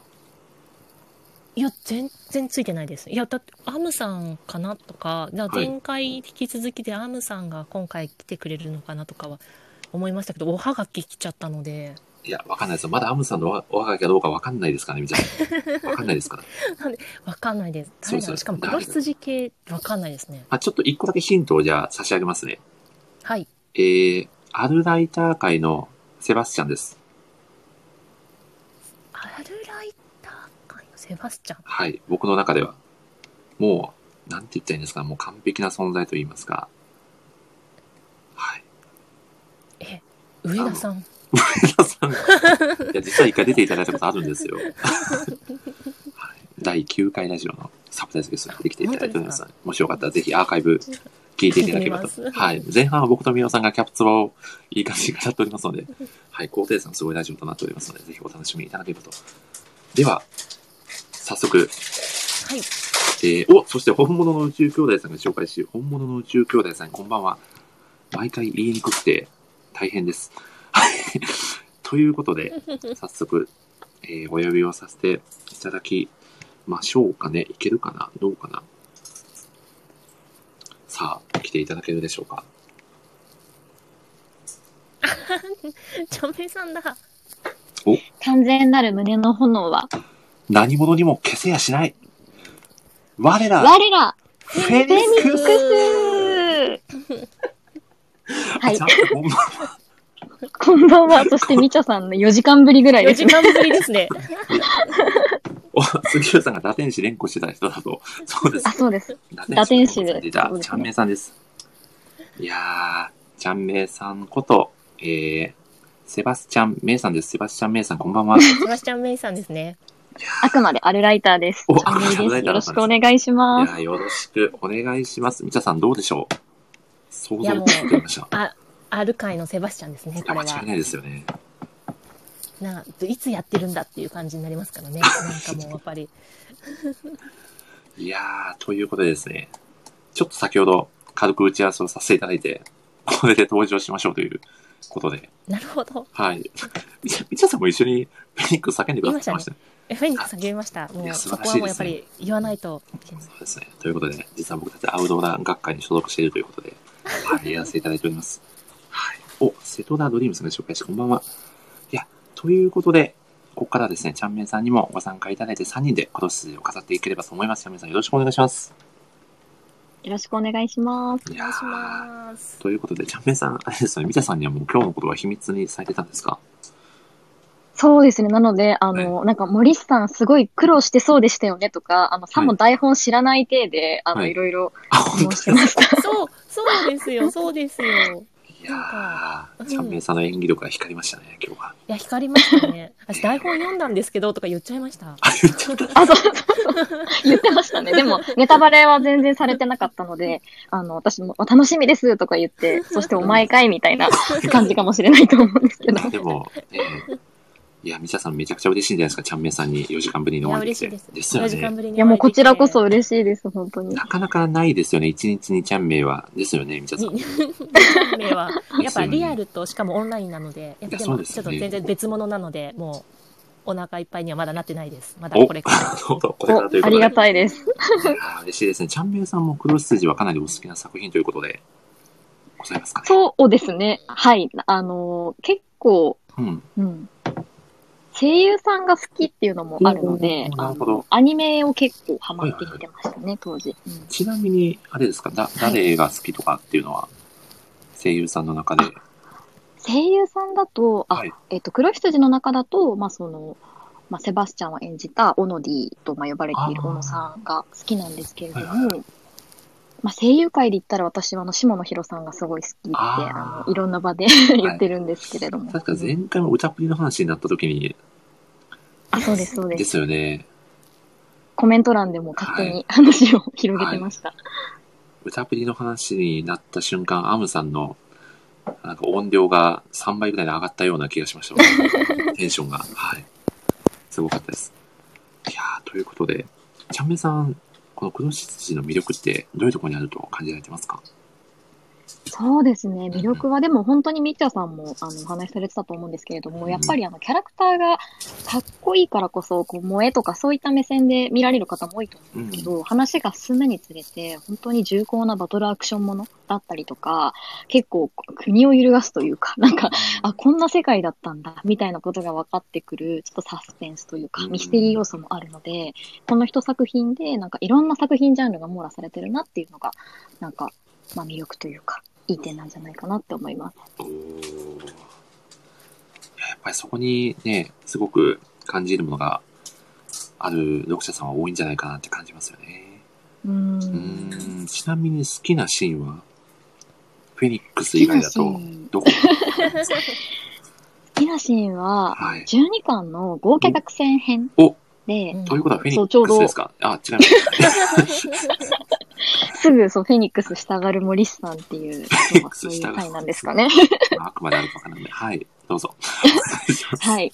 12巻のあの豪華客船編で、あのはい主人公シエルの言い名付けの、おまあ、リジーっていう通称エリザベスちゃんですね。はい、あの、まあ、いるんですけれども、はいあのシエルがこう、危機に陥った時に、うんまあ、リジって当初はすごくそのお嬢様で可愛くて、守られるタイプの女の子としてずっと描かれてるんですけど、うんまあ、大好きな、まあ、稲漬けのシエルが窮地に陥った時に、あの、あシエルの前では最後まで可愛い姿でいたかったなって言って、あの、え、これ死ぬのかなって思うんですよ。はい、なんはい。ですが、その直後に、あの、もともと実は剣術にめっちゃ優れているけれども、あの、シエルの前では怖いって思われたくないから、実はその剣術使えるっていう姿を、まあ、隠してた。あんま出してなかったんですよ。だけど、それをその場で解禁して、めちゃくちゃ凄腕剣術でもう敵を撃退していくっていう、そのシーンが私大好きです。なんと、ミシャさんまさかの好きなシーン丸かぶりでしたね。え、マジっすか？なんか私前半あれなんですよ。はい音声ちょっとブチ切れとか、あの、切れてて、はい途中聞こえてなかったところがあったんで、はい。ごめんなさい。そっかそっか。同じだったんです、ね。なのでこれはもうつながってますねいやあ、繋がってます？聞いてないのにもかかわらず同はいじシーンを持あ、すいません。っていただけるということで。いや、素晴らしいシンクロ率でしたね。もう完全なる胸の炎状態でしたね。これは素晴やっらしいですね。ちまった。ごめんなさい。いや、でも確かにあのシーンにすごく、うんうんなんだろう、こう、感銘を受けた人って多いんだなって改めて感じましたね。一番のギャップというか、うん。うんうん結構あの、ランチした時に、みちゃさんが戦うあの女性とか、あの、キャラクターが好きっておっしゃってたんで、まさにそれが現れたシーンなんじゃないかなってま。さにですね。まさに、うんうんはい。うんいやーちなみにちなみにさん、好きなセリフは、フェニックス以外だと何がございますか？はい。そうですね。はい。好きなセリフは、はい。何があっても、ファントムハイブ家の秘密と誇りを守る。お。っていうセリフがあるんですけど、うん。あの、それこそファントムハイブの、あの、使用人たち、あの、ちょっと悪い言葉で言うと、通称サンバカみたいな感じで最初結構バカにされてる使用人3人組がいるじゃないですか。なんですけど、まあその、3人、まあ主にあれか、あの、メイリンの話ちょっと先ほどされてたと思うんですけど、メイリンとフィニとマルドか、3人が、あの、こう、覚醒するというか、サーカス編かな？ノアの箱舟サーカス編で、こう、窮地に立たされた時に、こう、何があってもファントムハイブ家の秘密と誇りを守るって言って、それぞれがこう、実はめちゃくちゃ強い、みたいなシーンがすごい印象的だなと思ってて、それが好きなセリフです。おー。どうですか、みちゃさん、ちゃんめいさんの。いや、もう、バッチリですね。バッチリ。いもう、シンクロ、シンクロ率がすごいですね。やー、すごいなえ、ちなみにキャラクターは、どなたが一番お好きですか、ちゃん。キャラクターはそうですね、先ほどすいません、好きなシーンで長ぶりした時にちょっとお話しした、あの、はいエリザベス・リジーがおすごい好きですね。おー。うん。なるほどですね。やっぱりその一途さだったり、ギャップであったりとかが挙げられますかね、理由としては。そうですね。うん。やっぱり、こう、あと大勢の敵を前にしても、こう物おじしないというか、こう圧倒するほどのこう剣術で、こう蹴散らすっていうところがやっぱりかっこよくてうんいいですよね。まさにそうですよね。強い女性として描かれてますもんね。うん。なるほどですね。ちなみに男性キャラだと、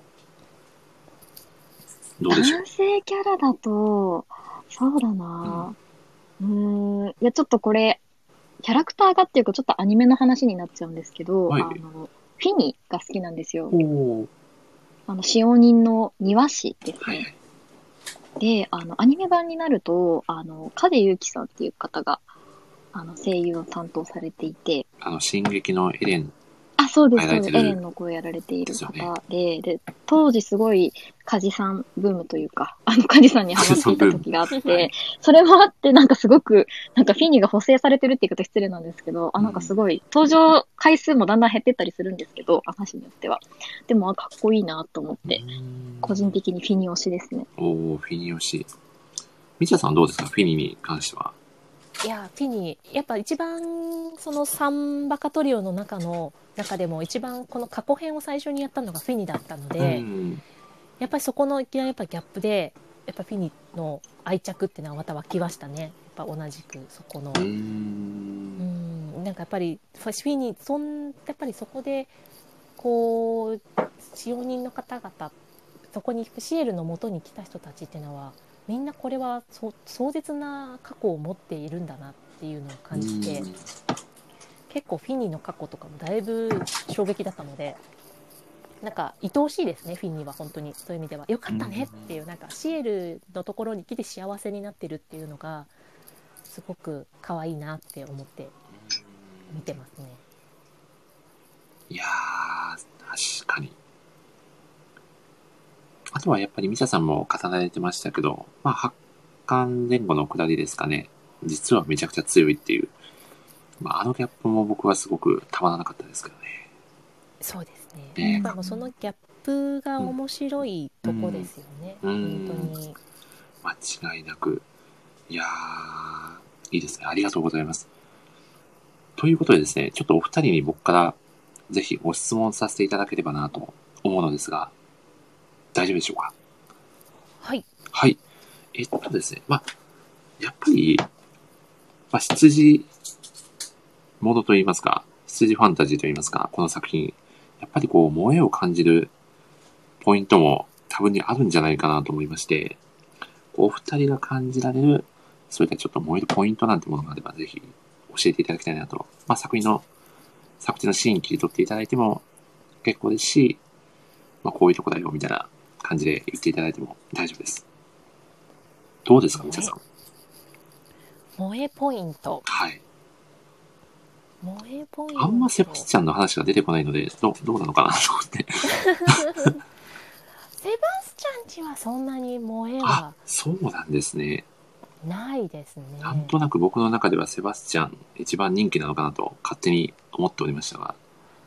いや、でもそれよりも、うん萌えという意味でうんうん。いくと、私はアンダーテイカーが燃えます、おなんとそこ来ますか。なるほど。そうですね。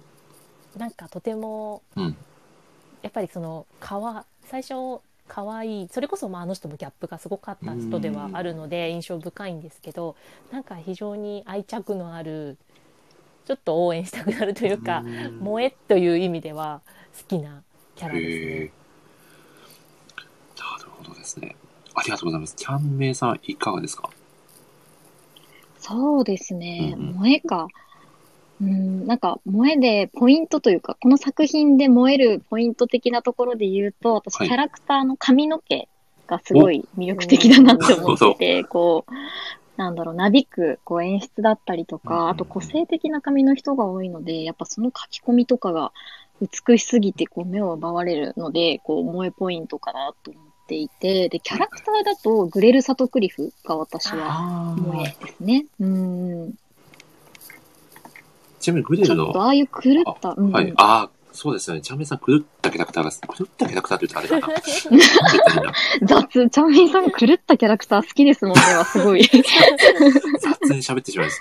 あれですよね。なんかこう、ちょっと、なんだろう。自分の信念を貫いてるというか、何者あ、にも。迎合しないという、そうはい。うん。キャラクターにすごく惹かれるのかなという。あ、もうおっしゃる通りです。そうなんですよ。なので、あの、このキャラクターの、なんかう、んちょっと女性口調なところだったりとか、こう、なんとかですみたいな、うんあの、ちょっとよ、なんかやんちゃな感じは、ぶはい正直好きじゃないんですけど、はい。あの、行動心理っていうんですかね。はいそのグレル・サトクリフがやることなすことっていう、そのうん行動に燃えます。おー、関口さんが狂ったキャラクター好きですもんね、笑いと。いやー、ちょっと、ちょ言葉のチョイスをミスしてしまいましたね。失礼いたしました。なるほどですね。いやー、ありがとうございます、お二方。ちなみに、チャンメイさんどうでしょう？みちゃさんに何か聞いてみたいことだったり。はい。そうですね。はい。ちなみに、これなんか実はあはい、はいどどうぞどうぞ。あ、どうぞどうぞ。あみちゃさんってその、アイコンで帽子かぶられてるじゃないですか。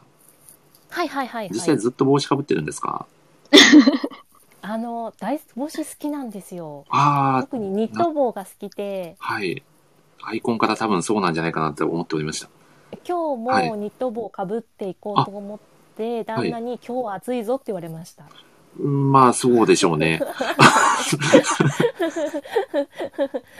なチャるほど。ンメイさんと会うならちょっとやめときっていう感じで今日もニット帽をやめましたがここの真夏はちょっとニット帽がかぶれないのでちょっと毎年あれなんですけども涼しくなってからはい一冬は基本ニット帽でなるほど。行っております。基本ニット帽だったんですね。ありがとうございます。すいません、なんか急な質問で。ごめんなさい、チャンメさんどうぞ。何か、はい。あ。でもニット帽のくだり、はい私も気になってて、今日聞くの忘れたんで、は今、真相が知れてよかったであす。ですか、よかっ そう、私も聞こうって思って忘れてました、今日。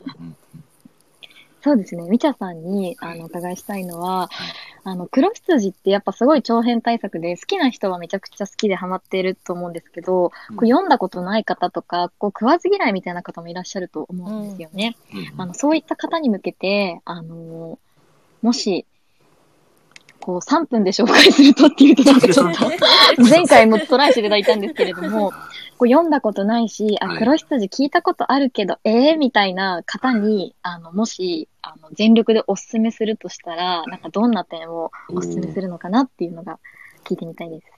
ちなみに、チャンメさん今日は、あれですか、タイマー用意してるんですか？はい、今、今日、あの、今日はもう森さんのチャンネルなので、もうそんなことをしません。本当ですか？いや、みちゃさん気をつけてくださいね。チャンメさんは結構3分で飾らせがちなので、気をつけてください。澤さんがループ回と。確かに。そうですね。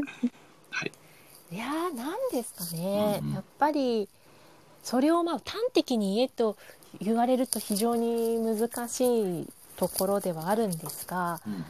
やっぱりこの30巻のこのテンポというかこの読み応え感、まあ、どう食わず嫌いかによるとは思うんですけど、うんうん。なんかこれなんかちょっとチャラい感じでしょみたいな感じで食わず嫌いをされている方だとしたらなんか女の子が好きだよねみたいな感じで、うん。まあ、食わず嫌いの方がいらっしゃるんだとしたらその方々にはいやいやいやとても読み応えのある。でそのなんとか変なんとか変といろんな事件パターンがあるのであの読み応えも多くてその伏線の、えー深さとものもの事件の深掘りっていうところでやっぱその最後の真相編のあの気持ちよさっていうのはうん。もうちょっと味わってほしいなっていうところで推したいですしあともしそうじゃなくてなんか12巻いや1巻知ってるよみたいなあの悪魔のやつでしょみたいな1巻ぐらい読んだよみたいな感じでちょっと違ったなっていう人には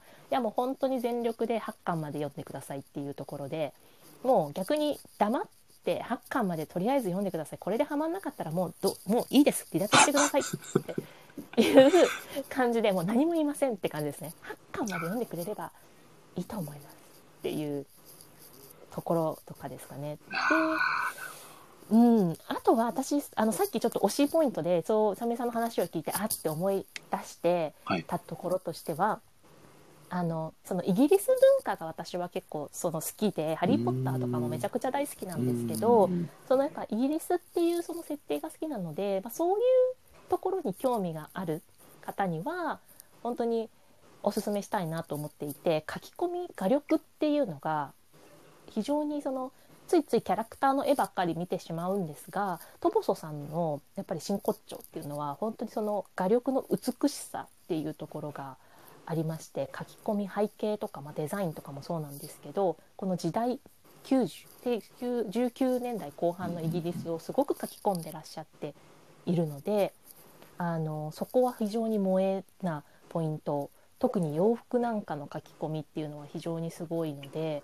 ぜひぜひそういったファッションとか興味あったりとか文化っていうヨーロッパ文化に興味あればそこを推したいなって思いますね。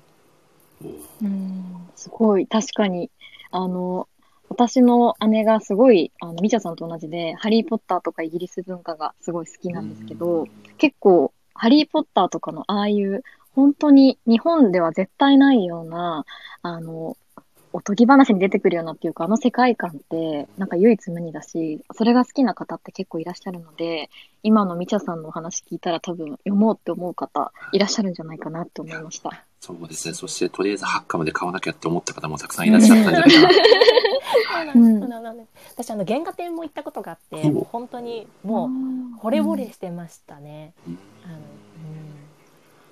いやー、お、そして、みちゃさんが、えー、食わず嫌いの話をされているところに、えー、青タフさんですね、えー、クレソン食わず嫌いでおなじみのリアルカフェの青タフさんが紹介してくださっておりますね。青タフさん、こんばんは。お、青タフさんが何も言ってくれない。言ってくれてるのかな？どうかな？どうかな、こんばんは。こんばんは。いやー、コタフさん、今チョコレートを食べてる時間かもしれないえ、どういうことですか？どういうことですか？え、あ、あこれはなんか完全に私のなんかはいツイッターネタなんですけど、アコタフさんにこう、はいリプライで、はいあの、ドーナツとかチョコレートとか甘いものを投げ合うっていうのを、あの、ヨネさんと、はいえっと、ミジンコさんと私がよく、よくというかたまにやっていて、そうなんですよそのネタです。楽しそうな遊びしますね。いいな。青タフさんのカロリーがすごいことになってるんじゃないかと心配ですけどね。お、ドーナツ3つの絵文字が。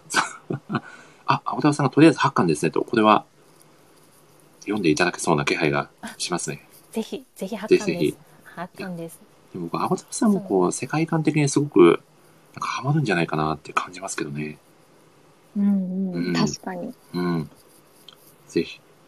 そうですね。なんか一巻で止めるのだけは本当にやめていただきたいっていうところですね。いやー、そうですよね。なんか確か以前、ちゃんめいさんラジオで宮尾さんが結構、序盤の方で止まってるみたいな話をされてたような気がするので、宮尾さんもぜひ8巻までは、ね、購入していただければなと思っております。お、澤さんが僕もタイミング見て8巻まで買いますと。いや、嬉しいですね。嬉しいです。嬉しいです。これで足掛け24巻売れましたね、みちさん。よかったですね。前回男性たちに読んでいただけるのは非常に嬉しいですねいや。ーそしておそらく8巻まで行けば、おのずと30巻まで買うことになると思うんで、行くと思います。ですよねこれは。いやこれは行くと思います。不況が進みましたね、これで。不況が進みました。いや、嬉しいですよね。私 個人的にはやっぱりその、はいなんなんでしたっけ？やっぱ8巻まで行ってサーカスが終わうんうんうんって、あの豪華客船編11巻から14巻の豪華客船編はもう本当に見どころいっぱいっていうところがあるんですけど、その後寄宿学校編よりも、そのそこでまた離脱されるのではなくてその先のやっぱり緑の魔女編のドイツに行く話と、今の青の教団のあの音楽アイドルのところが、個人的には非常に結構すごくハマったので、うん。やっぱり8巻まで読んだらまあ次次とやっぱりまたいろんな話が結構コンスタントにいろんな話が来るので、ぜひお気に入りを、まあ、見つけてもらうためにも、まあ、30まで行っていただけたらなとあ、30まで。思います。もう、これはもう30まで行けってことですね、みちさん。お、これ本物の宇宙兄弟さんが一巻で折れてしまったと。これは完全にみちさん激おこ案件ですよね、これは。激おこです。一巻はあの一巻は読み切りなんですね、これあ作品としてうは。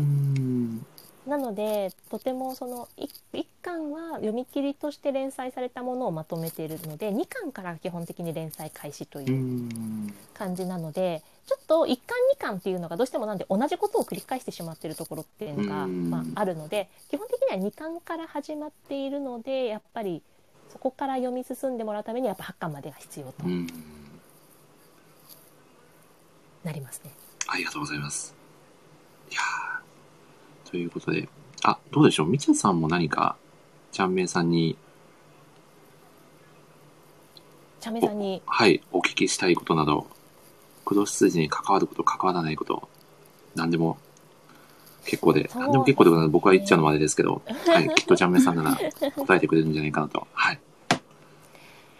そうですねなんかあの、まあ、好きなシーンとかと被ると思うんですけど、うんうんうん結構一番そのちゃんめいさんの中でツボにはまったこのトボ、はい。ツボにはまったこうトボソさんのこのオマージュはどこかなっていうのがあります。なんかどこだろうなって思ってます。その最初のカレーパンのオチとかもそうですしなんかそういうなんかちょっとした面白い、えっと、設定のオマージュも含め、えっと、物語のオチとしてのオマージュとかもあると思うのでなんかその辺ですごい「トボソさんそれ来たか」みたいな感じでちゃんめいさんの中ですごいツボにはまったところはどこかなと。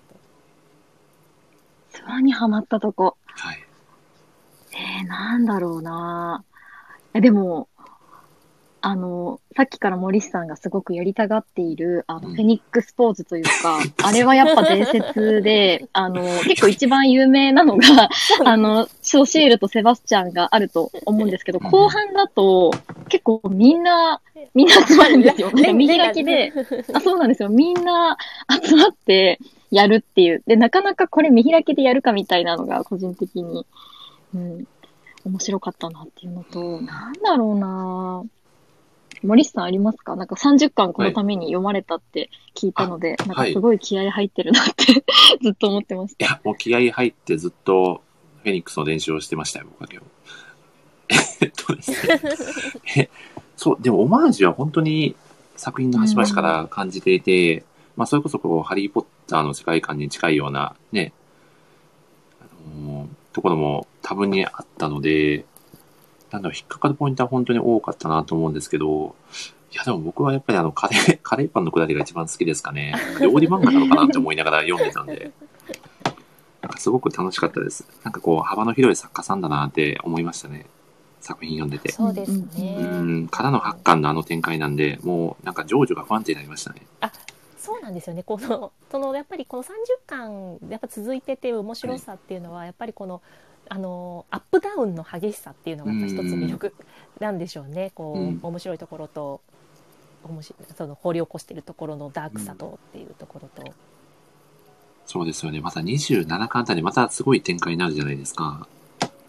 そうなんです。この20えっと25巻かな？5巻か25巻で衝撃の事実がこう、うんオープンになるわけですよね。それがやっぱりこの今までの25巻何だったの？っていうぐらいの、あの衝撃な事実が分かってくるので、まあそれでまた一巻から読み返したくなるというかこの全部のシーンをもう一回つぶさにこう見たくなってしまうそのうまさはありますね。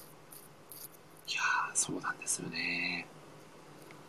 なんでやっぱ25巻からまた一気に加速してますね、面白さがうーん、いや、本当ですね。もうあの衝撃で僕、あの、フェニックスポーズのまま固まっちゃいましたもんね。ででもちなみにちょっとこれ、はいあれもう自己満なんですけど、はい。あの私その衝撃の事実これだけは唯一あの見抜いてたんです見え抜いててそうなんですか？ど、どこの段階で見抜いてたんですか？えっとえっとなんかちょっと過去編やっぱシエルの過去編とかうをん。やっていた時とかで、やっぱりお父さんとかが生きているところのシーンとかがうん。出てきていた時にはい。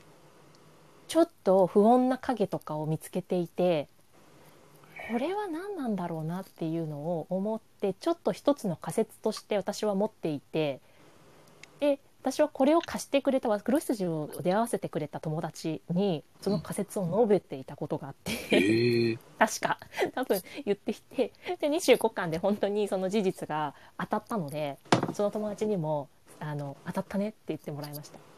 わあ、すごい。ファンならではの考察と、そしてそれを当てるっていうすごさですね。そうなんです。なんかそれぞれのなんとか編なんとか編の時のオチっていうのはそれこそカレーパンしかり、うんうんあの全然見抜けてなかったんですけど、うん。あの全体としてのあの伏線は一個そうやって見抜いていてなんかもしかしたらなもしかしたらなっていうのをずっともやもやしながら25まで途中から感じていたのでもうはい来たってなりましたね。はいわあ、すごいな。いや、でもそのお話を聞くと、なおさら作品への興味が湧いた方もかなりいらっしゃるんじゃないかなと思うので、これはどう考えても30巻までは、とりあえず買っていただかないといけない案件ですね。いやー、お、アゴタさんが30まで出てるのすごいと。確か、みちゃさん、あれですよね、半年に1回ぐらいのペースで、かんそうですね。もう8ヶ月ぐらいですかね。半八年じゃ効かないぐらいですかね。もう今年あでもあれ？年半年ですかね。年一？年一？半年ぐらい。2006年ぐらいでしたかね、刊行されたのあが。そうですそうです。なので今今年また出る予定なので、うんうんうん。そうですね。半年に1回か。でも年一ですね今んとこ最近ああ、なるはほど。うん。ーん、まあそれだけかなり時間をかけて丁寧に作られているのかなっていうのも感じますけどね。なんでも今年出るのが多分9月10月とか多分その辺になるのおかなとー。か感じですかね。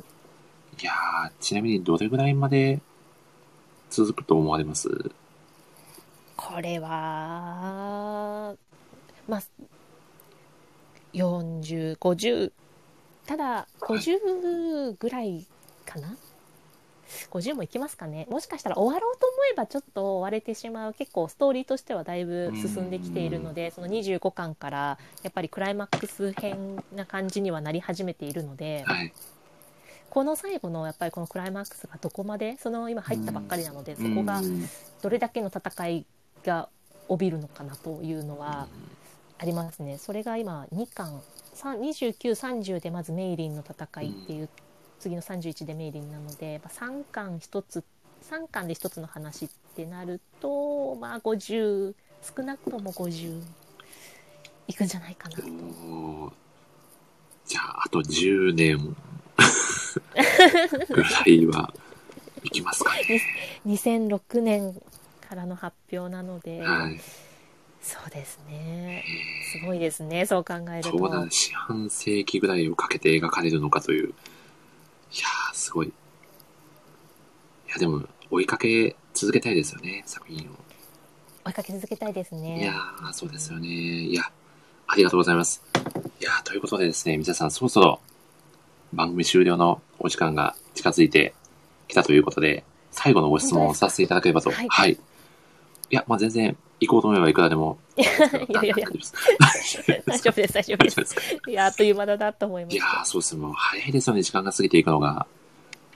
いやー、ということでですね、皆さん最後のご質問なんですけど、みちゃさんにとって黒羊とはどんな作品ですか？そうですね、うんえっと、私のやっぱり漫画の幅を広げてくれた出会いかなと思ってます。やっぱりうん元がやっぱりリボンっ子スタート少女漫画スタートでやっぱりずっと漫画好きが来ていたのに対してやっぱり一つ高校生で少女漫画の幅っていうのは広がったんですね。やっぱり高校で出会った友達とかと、まあ、貸し借りがあってやっぱりそこで少女漫画が白の少女漫画の集英社ばっかり読んだのが白戦車を読んでとかこうなんかいろんな作品を触れることはあったんですけど黒羊の始まった2006年とかで2007年かな？あったんでその連載始まって1年後ぐらいに私は知ったんですけどそれがやっぱ大学の入学した時の友達そこでできた友達が、うん。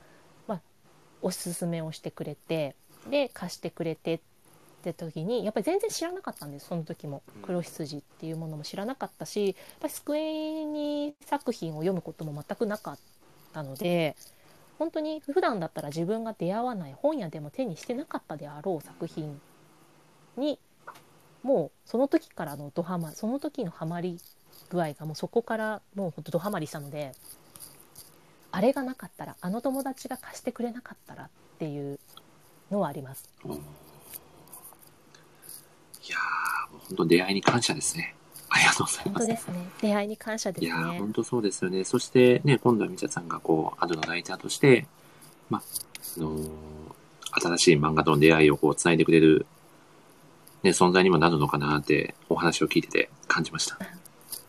そうなりたいですね。もうやっぱそうやっておすすめをするのは大好きなので、いやもうまあもうなって。てると思いますけどね。はい。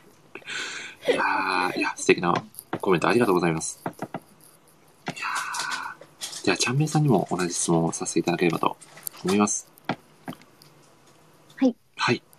どうでしょそうですね。うんうん黒羊は、でも本当に漫画だ、ザ漫画なんじゃないかなと思ったんですよね。本当にやっぱ現実世界にないことだし、うん世界観も、まあ、キャラクターも、でもそんな中日常を忘れて、忘れさせてくれるようなこう魅力がある作品なので、なんかこれぞ漫画だなって思った、思っています。さすがのコメントですね。ありがとうございます。さすがです。いやー、さすがですね。いやーということで、ブリスさんにとってはどうでおすか僕にとって 最後に。これ、え、僕、初めて振られましたよ、チャンメイさん、それ。もうあ、ちょっと僕の中ではもう、あやりきった感出てましたね。えーそうですね、でも、なんだろう。うん、僕にとっては、まあ、本当にわかの感想なんですけど、まあ、これだけ幅広い世界を見せてくれる、うん、作品もなかなかないんじゃないかなと感じているので、本当に、なんだこの、黒羊っていう作品一つだけで、なんだろうな、こう、それこそ、何作もこう映画を見てるような気持ちもなるような、うんうん、作品ですね。まあ、なので、本当に、こう、まあ、本当高低差のすごい作品で、なんか読者をずっと、なんか気持ちを一心に留めさせてくれなくて、なんだろう、本当ジェットコースターのような気分で、いつまでも楽しんで追いかけ続けられる作品なのかなって感じております。だ大丈夫ですか？ありがとうござすいます。ごいです。さすがすもう。はい。まさか、まさか振られると思ってなかった何にも用意しなかった。いや、本当にやっぱ。りじゃあ読んでみて、おも面白かったっていう感想ですか？よかったなって。あ、もう本当にそうですね。あの、普段読むジャンルの作品じゃ本当になかったので、本当に、みちゃさんが今回あのゲストで来てくださらなかったら、もしかしたら手に取ってなかったかもしれないので、いや、本当に、あの、出会いのきっかけをくれてありがとうございました。じゃあなんか出会いのバトンを渡せてよかったです。いやありがとうございますいや、本当に、あ、サマさんがサスモリと、サスモリあ、さすがの森氏の略ですかね、もしかして。ありがとうございます。あ、おたぶさんもサスモリと。すごい、初めて聞きましたね、この単語。多分褒められているということでよかったです。いやー、ありがとうございます。もう 僕ちょっとちゃんめいさんと一緒にあのお話しさせていただいてる回、若干ラスト怖くなってきましたね。急に、急に言われる傾向が、あ、杉浦さんもさすもりとありがとうございます。いやー、でも本当に今日はお二方、ラジオにあの遊びに来てくださって本当にありがとうございました。こちらここちらそです。こそありがとうございましたありがとうございます。うんはい。お、みおさんがキャップモリと、キャップモリ。みおさんだけ若干、新しいキャラクターみたいになそうですねいや、嬉しいですね。いや、あのアムさんに引き続いて、みちゃさんも、あの、4月から参加されたライターさんで、あの、ご参加いただけたということで、本当に嬉しく思っているので、またぜひよかったら、あの遊びに来ていただければと思いますので、よろしくお願いします。こちらこそよろしくお願いします。はい。いやー、本当に楽しかったです。ちょっとラジオ自体の感想もぜひ、お聞かせいただければなと思います。皆さん、今日はいかがでしたか？とっても楽しかったです。でもやっぱりあのー出たいってずっと思ってたので、森さんのラジオのはい。ことを知ってから、あ私も語らせてほしい。なんかその森さんの低音ボイスでこう うんうんって聞いてもらえたら楽しいだろうなって思っていたので、はい。とてもそれが叶って嬉しいです。よかった相槌があるっていうだけで、あ全然ちょっと違うなって思いました。そうですね。普段インスタライブではね、お一人で喋られてるから、またちょっと違う感覚だったんじゃないかなと。そうなんです。なんでこういいよねってこうやっぱねあの言っていただきながらうんこうすごくあのラジオ聞いてる時もやっぱはい森さんのその MC 力がうまいなって思ってはいたんですけど、あ本当ですかありがとうござい。自分でこうこっちのはいゲスト側に来ると、その森さんにすごくこう手のひらに転がされながら気持ちよく喋らせていただいてとても楽しかったです。いや、本当ですか。いや、めちゃくちゃ嬉しいお言葉ありがとうございます。いやー、でも、みちゃさん、本当におしゃべりがお上手で、もう全然初登場感がなくて、ちょっと逆に僕緊張しました。いやいやいやこんなね今日もなんか茶明さんと喋りながら私ばっかり喋っちゃってって帰りながらいつもこうなんかいつも私人と会った後ちょっと喋りすぎたなっては反省をするんですけどいやいや、もう、楽しく喋っていただくラジオなんで、もうバッチリだったんじゃないかなと思います。本当ですか？なんで今日もいっぱい喋らせていただいてありがとうございます。ああ、いやいや。こちらこそ本当にありがとうございました。はい。いやー、ちゃめさんにもぜひ、ご感想いただければと思います。お願いします。はい、そうではいす。ね。もう、あの、森さんのラジオに次も参加するときは、ちょっと最後にはい、森さんをこう、ビビらせるような一言を、なんか今後もやっていこうかなって思った回でした。恐ろしい決意が、ね、生まれる。あちょっと、こ今後、じゃあ皆さんお呼びするのは怖くなっちゃいそうで、心配ですけど、なんか自分を鍛えるためにも、ちょっと今後頑張って、はい、ご参加、ね、いただこうかなと思いますので、いや、本当に、あのー、みちゃさんと今日はたくさんお話できた日だったんじゃないかなと思うので、はい、すごく楽しい一日になってたら幸いです。ありがとうございました。ありがとうございました。ありがとうございまし本当にた。ありがとうございました。いやー、ということでですね、えー、そうそう、ラジオ、えー、終了させていただこうかなと思います。こんな感じでですね、このラジオでは、まあ、様々なライターさんとただただですね、自分たちが楽しく、えー好きな漫画について語るという、ちょっとリスナーを置いてけぼりがちなラジオを展開しておりますので、まあ、今後もですね、できる限り頑張って続けていこうかなと思っておりますので、今後もごひいきにしていただけると大変ありがたいです。もしよかったら Twitter でラジオの感想などつぶえていただけると非常にハッピーでございます。えーそしてですね、えー次回のラジオの、えー告知をさせていただこうと思います。次回はですね、えーミッチーさんとですね、忘却バッテリーを語らせていただこうと思っておりまして、お、はい。最近ちょっと野球漫画がついてるなっていう感じなんですけど、えー今月の7月の18日の日曜日の、えー夜9時から予定しておりますので、ぜひ、楽しみ。はい。うん、多分遊びに来て、キュウリの具合はどうですかとか、すごいコメント欄で、また私、あ、みんなやっぱキュウリのですね。絵文字完全に杉浦さんと赤田さんがキュウリの、うん、キュウリの話しちゃいそう。なんか、そうですね。冒頭20分ぐらいはちょっとキュウリの話で、はい、行こうかなと思っておりますので、楽しみです。はい、キュウリからどう野球につなげるのかというところもね、はい、楽しみにしていただければなと思っております。はい。そして、この回もね、素敵なゲスト、すでにサプライズゲストを決定しておりますので、はい、楽しくお届けできればなと思っております。お、赤田さんが枝豆のはずだと。あ、そうか、枝豆の話も挟まないといけないですね。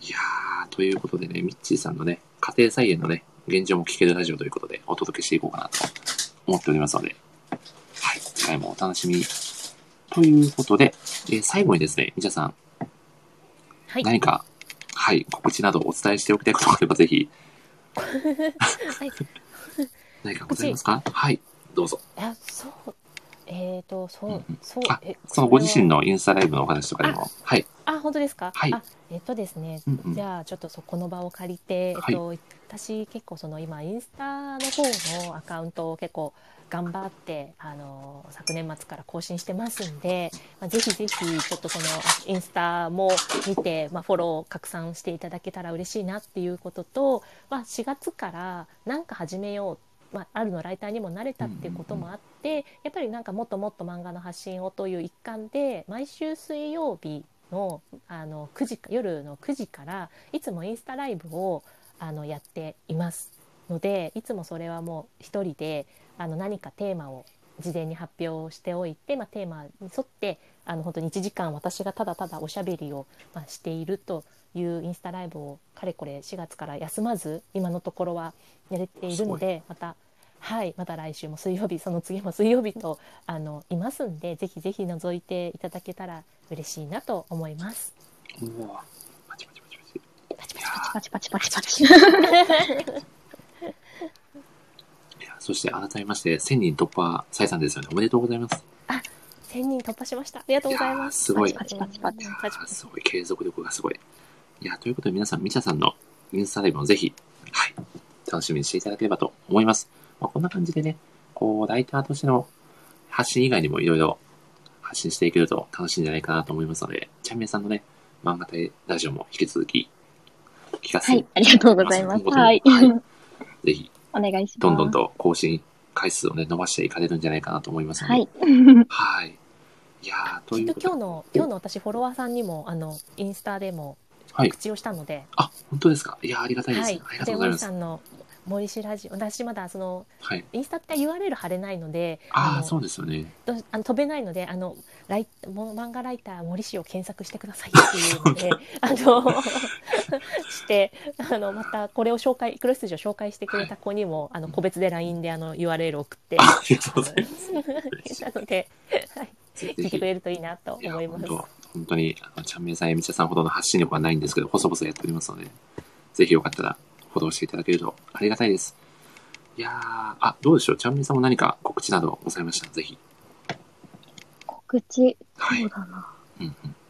今のところないんですよね。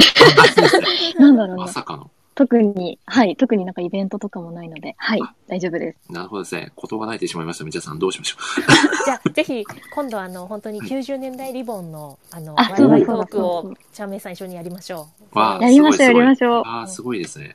ぜひ、新たなコラボが生まれましたね。楽しみです。いやー、みちゃさん、よかったら、あの、モニシラジオの感想など、ぜひ水曜日に5分くらい喋っていただけると ぜひ嬉しいなと思いますので、はい、ぜひぜひ、僕もまた、はい、あの、聞かせて、あの、フォローもさせていただいているので、聞かせていただきたいなと思ってますので、ありがとうございます。お、杉浦さんが90年代リボン楽しみと。いやー、今後も、なんかいろいろと、ね、なんか展開が増えていくそうで楽しみですね。はい。